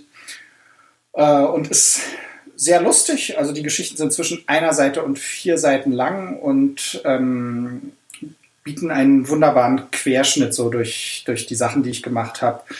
Und das Ganze ist so quick and dirty, deswegen auch als Heft rausgebracht und kostet ein Apfel und ein Ei. Und ähm, genau, es gibt ein Gimmick dazu, wie Andi eben schon angeteasert hat. Es ist nämlich eine Seite in 3D. Äh, da erlebt Brett, äh, der tapfere Raumpilot, einen Drogenrausch. Und dafür gibt's äh, auch 3D-Brillen natürlich, aber nur auf dem Comic-Salon, weil in den Handel, sofern es in den Handel kommt und wir nicht alle Hefte schon auf dem Comic-Salon verkaufen, äh, wird, da wird es natürlich ohne 3D-Brille kommen, weil das wäre logistisch zu aufwendig. Von daher, genau, kommt alle zum Gringo-Stand 31a, wenn ich mich nicht irre, im Hauptzelt ähm, und holt euch ein Heftchen ab. Und irgendwie kriegen wir es noch hin, dass wir noch äh, Büchsenbier am Bordstein äh, Release Party machen. Also äh, Genau, wir füllen Bela ab, bis er anfängt, mit Comics um sich zu werfen. nee, also, ich, also irg- irgendwie, irgendwie müssen wir da echt spontan noch irgendwie was, was machen. Das, das müssen wir dann auf, wahrscheinlich auf Twitter verkünden oder vielleicht äh, von der Stimme ausrufen lassen. Jetzt, äh, jetzt am Brunnen gegenüber Büchsenbier mit Bela. Äh, das, das kriegen wir schon noch hin. Man darf gespannt sein. Es ist ja sowieso eine ganz außergewöhnliche Veranstaltung dies Jahr, äh, weil eben die Heinrich-Lades-Halle renoviert wird und alles in Zelten stattfindet. Ich bin ja super Und, gespannt übrigens. Es ist ja eigentlich Back to the Roots. Ja? Kommst du denn diesmal, Dirk? Ähm, wann ist der Comic-Salon? 31. 31. Mai bis 3. Juni. Don Donnerstag, frohen Leichnam, Feiertag bis Sonntag. da komme ich gerade aus dem Urlaub wieder, glaube ich. Ja, umso besser, voll erholt. Ja, muss man mal schauen, wann wir genau wieder da Weil du sind. gerade gesagt hast, du bist so gespannt. Äh, na, ich, ich bin gespannt auf die Ladeshalle. Die sieht seit, seit ich auf der Welt bin so aus. Ach so, wenn die dann renoviert ist, meinst Quasi, ja. du? Ja. Mhm. Ja, das wird man dann, ich weiß ja nicht, wie oft du da hingehst, aber ich werde es dann Zwei Jahren dann 2020 sehen. Wir, Ja. wir sind Ja, ich wahrscheinlich unterm Jahr auch eher selten. Ja, Oder zwischen, zwischen den Jedenfalls- Salons. Jedenfalls, wenn sie es schneller hinkriegen in Erlangen, als wir in Berlin unseren Flughafen. Ja, dafür habt ihr dann einen Ja, Flughafen. aber das ist, das ist, das ist ja axiomatisch. Also alles auf der Welt wird vor eurem Flughafen fertig sein. Vielleicht nicht der Stuttgarter Bahnhof. Nee, nee ich finde, ich find, BR ist, äh, ist mittlerweile zu so einer Naturkonstanten geworden. also wenn, wenn der mal fertig ist, also was, worüber reißt man da noch Witze? Ja, also irgendwie, das ist, Es wird dann auch ein neuer Maß der Zeitrechnung. Ja. Also es gibt dann nicht mehr vor Christus und nach Christus. ja, es ja, gibt dann ja, vor. vor und nach BR. Ja. Tja.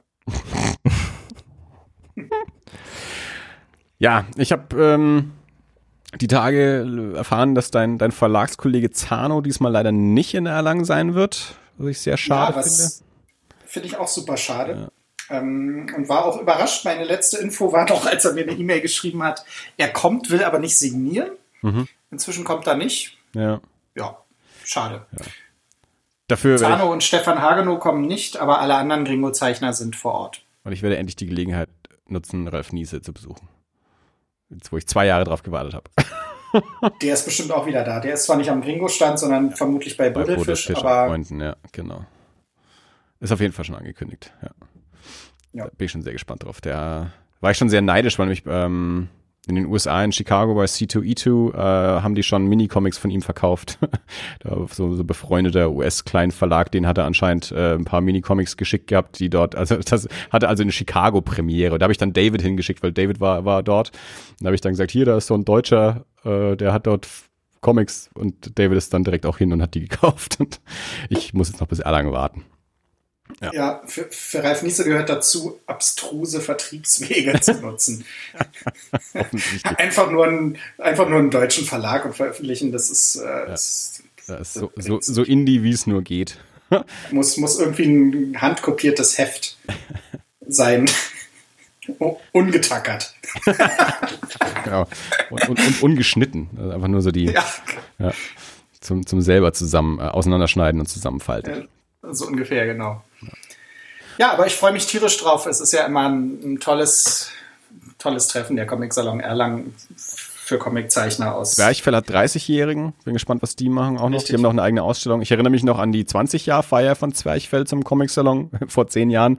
Die ist damals im, im Manhattan-Kino ähm, stattgefunden. Da habe ich mhm. zu der Zeit damals, damals noch dort gearbeitet. Nicht an dem Abend, aber an sich dort noch gearbeitet. Da hat Press Lisa gespielt. Das fand ich super. Äh, ähm, Elvis Presley Songs auf der Ukulele und zwar nur Songs aus Elvis Presley Filmen. äh, und dann noch so ein Duo, deren Namen ich leider vergessen habe, die mit dem Gameboy Musik gemacht haben. Mit Gameboy und Gitarre war das, glaube ich, damals. Richtig, und Eckart Breitschuh ist nicht aufgetreten? Ähm, ich glaube, an dem Abend hat vielleicht am Anfang Eckart Breitschuh auch noch mal eine Weise spontan äh, geklampft. Ähm, also als um, ich glaube, der, der hat Force in Prison Blues oder irgendwie sowas hat er, glaube ich, mal äh, ganz am Anfang gesungen. Aber er war, war, er war kein fest eingeplanter äh, Act okay. eigentlich an dem Abend. Ja. Machen die wieder eine Party, weißt du das, oder nur eine Ausstellung? Das weiß ich eben noch nicht genau, deswegen habe ich gesagt, ich bin gespannt. Ähm, also ich habe von der Party jetzt noch nichts mitbekommen, ich habe aber auch noch nicht das vollständige Programm irgendwie gesehen. Das wird jetzt gerade so nach und nach veröffentlicht. Ähm, die sind jetzt so arriviert, die machen nur eine Ausstellung, die feinen Herren. genau. Die, die laden zum alkoholfreien Sektempfang in der Ausstellung. Ich glaube nicht. Ja. Kann ich mir nicht vorstellen. Ja. Ja. Ansonsten. Naja, die sind lange dabei, wirklich einer der äh, alteingesessenen Indie-Verlage beachtliche Leistung, finde ich, 30 Jahre. Hat natürlich zwischendurch mal die Leitung gewechselt, aber das äh, hat. Ja, ist äh, egal. Ja, ist, das ist, gehört sich ja für einen Verlag von Weltrang so. Genau, und es ist ja auch äh, sehr, sehr, sehr positiv verlaufen und ähm, ist ja auch sehr gut, dass, dass so ein Verlag nicht äh, aufgehört hat. Und es gibt ja auch genug äh, andere Verlage, die einfach dann irgendwann verschwunden sind, so wie, wie Jochen Enterprises damals noch und so. Und ähm, ja. Ja, wobei das, glaube ich, weiß ich nicht, ob das damit zu tun hatte, dass sie keinen Nachfolger hatten, aber. Ja, nö, weiß ich auch nicht, aber. Vorbei, so. Ja, genau. Ähm, ja, aber legendär natürlich. Ist natürlich gut. Absolut legendär. Dass, äh, Zwerchfell noch gibt. Ja, sehr schön. Und Gringo Comics war übrigens letztes Jahr, äh, aber wir haben es nicht kommuniziert, weil wir zu blöd dafür sind, 25-jähriges Bestehen. Also wir sind Zwerchfell immer dicht auf den Fersen. Es ist natürlich dumm, auch im Zwischenjahr Geburtstag zu haben. Also sowas, ja. sowas feiert man halt beim Comic-Salon, äh, so, ähm, so, so Jubiläen. Ähm, vor allem, wenn man nicht irgendwie nach München fährt. Äh, ich weiß nicht, ob Gringo in München war letztes Jahr. Ähm, nee, da sind wir eigentlich ja. traditionell nicht, aber nur einmal. Aber ich habe schon gerechnet, äh, das 30. dürfte dann auch für uns günstig gelegen sein, ne? Ja, genau. genau. Müsste so die, mein 5 ist natürlich auch ein ungerades Jahr, 25, aber so die Geraden ja. habt ihr dann ja auch äh, im, im Erlangen-Jahr. Ja. Wobei 25 natürlich ein Vierteljahrtausend auch nicht. Äh, ja, Vierteljahrtausend. wir, wir gehen nochmal in den Matheunterricht. Ja, Deswegen ja, klappt es mit dem Flughafen auch nicht. Nein, ich bin Comiczeichner, ich muss nicht rechnen. ja. Ich stehe spät auf und kann nicht rechnen. War aber noch ein Biografietitel. Das, das hört auch nicht auf. ja, ähm, Gut, äh, ich sage vielen Dank in die Runde. Vielen Dank, äh, Bela, für, dass du die Zeit genommen hast, mit uns hier über äh, Genrefilme zu reden und äh, zu reden und Sehr gerne. weil auch noch, äh, ja, ich meine, das ist, ist hier äh, halbwissenschaftliche Abhandlungen noch mitgebracht hast. Das finde ich sehr gut. ähm, also eine, eine wahre Be Bereicherung für äh, die Diskussion zu den Fantasy Filmfesten Nights. Ähm, vielen Dank an Dirk für die Technik. Es tut mir so leid, immer diese Folgen. Das ist okay. Aber, und, und vor allem Dirks Blog ist jetzt ausgefallen, weil wir so ewig gelabert haben. Ne? Ja, das ist okay. Wir sind jetzt bei zwei Stunden. Das ist eine gute Zeit, um aufzuhören.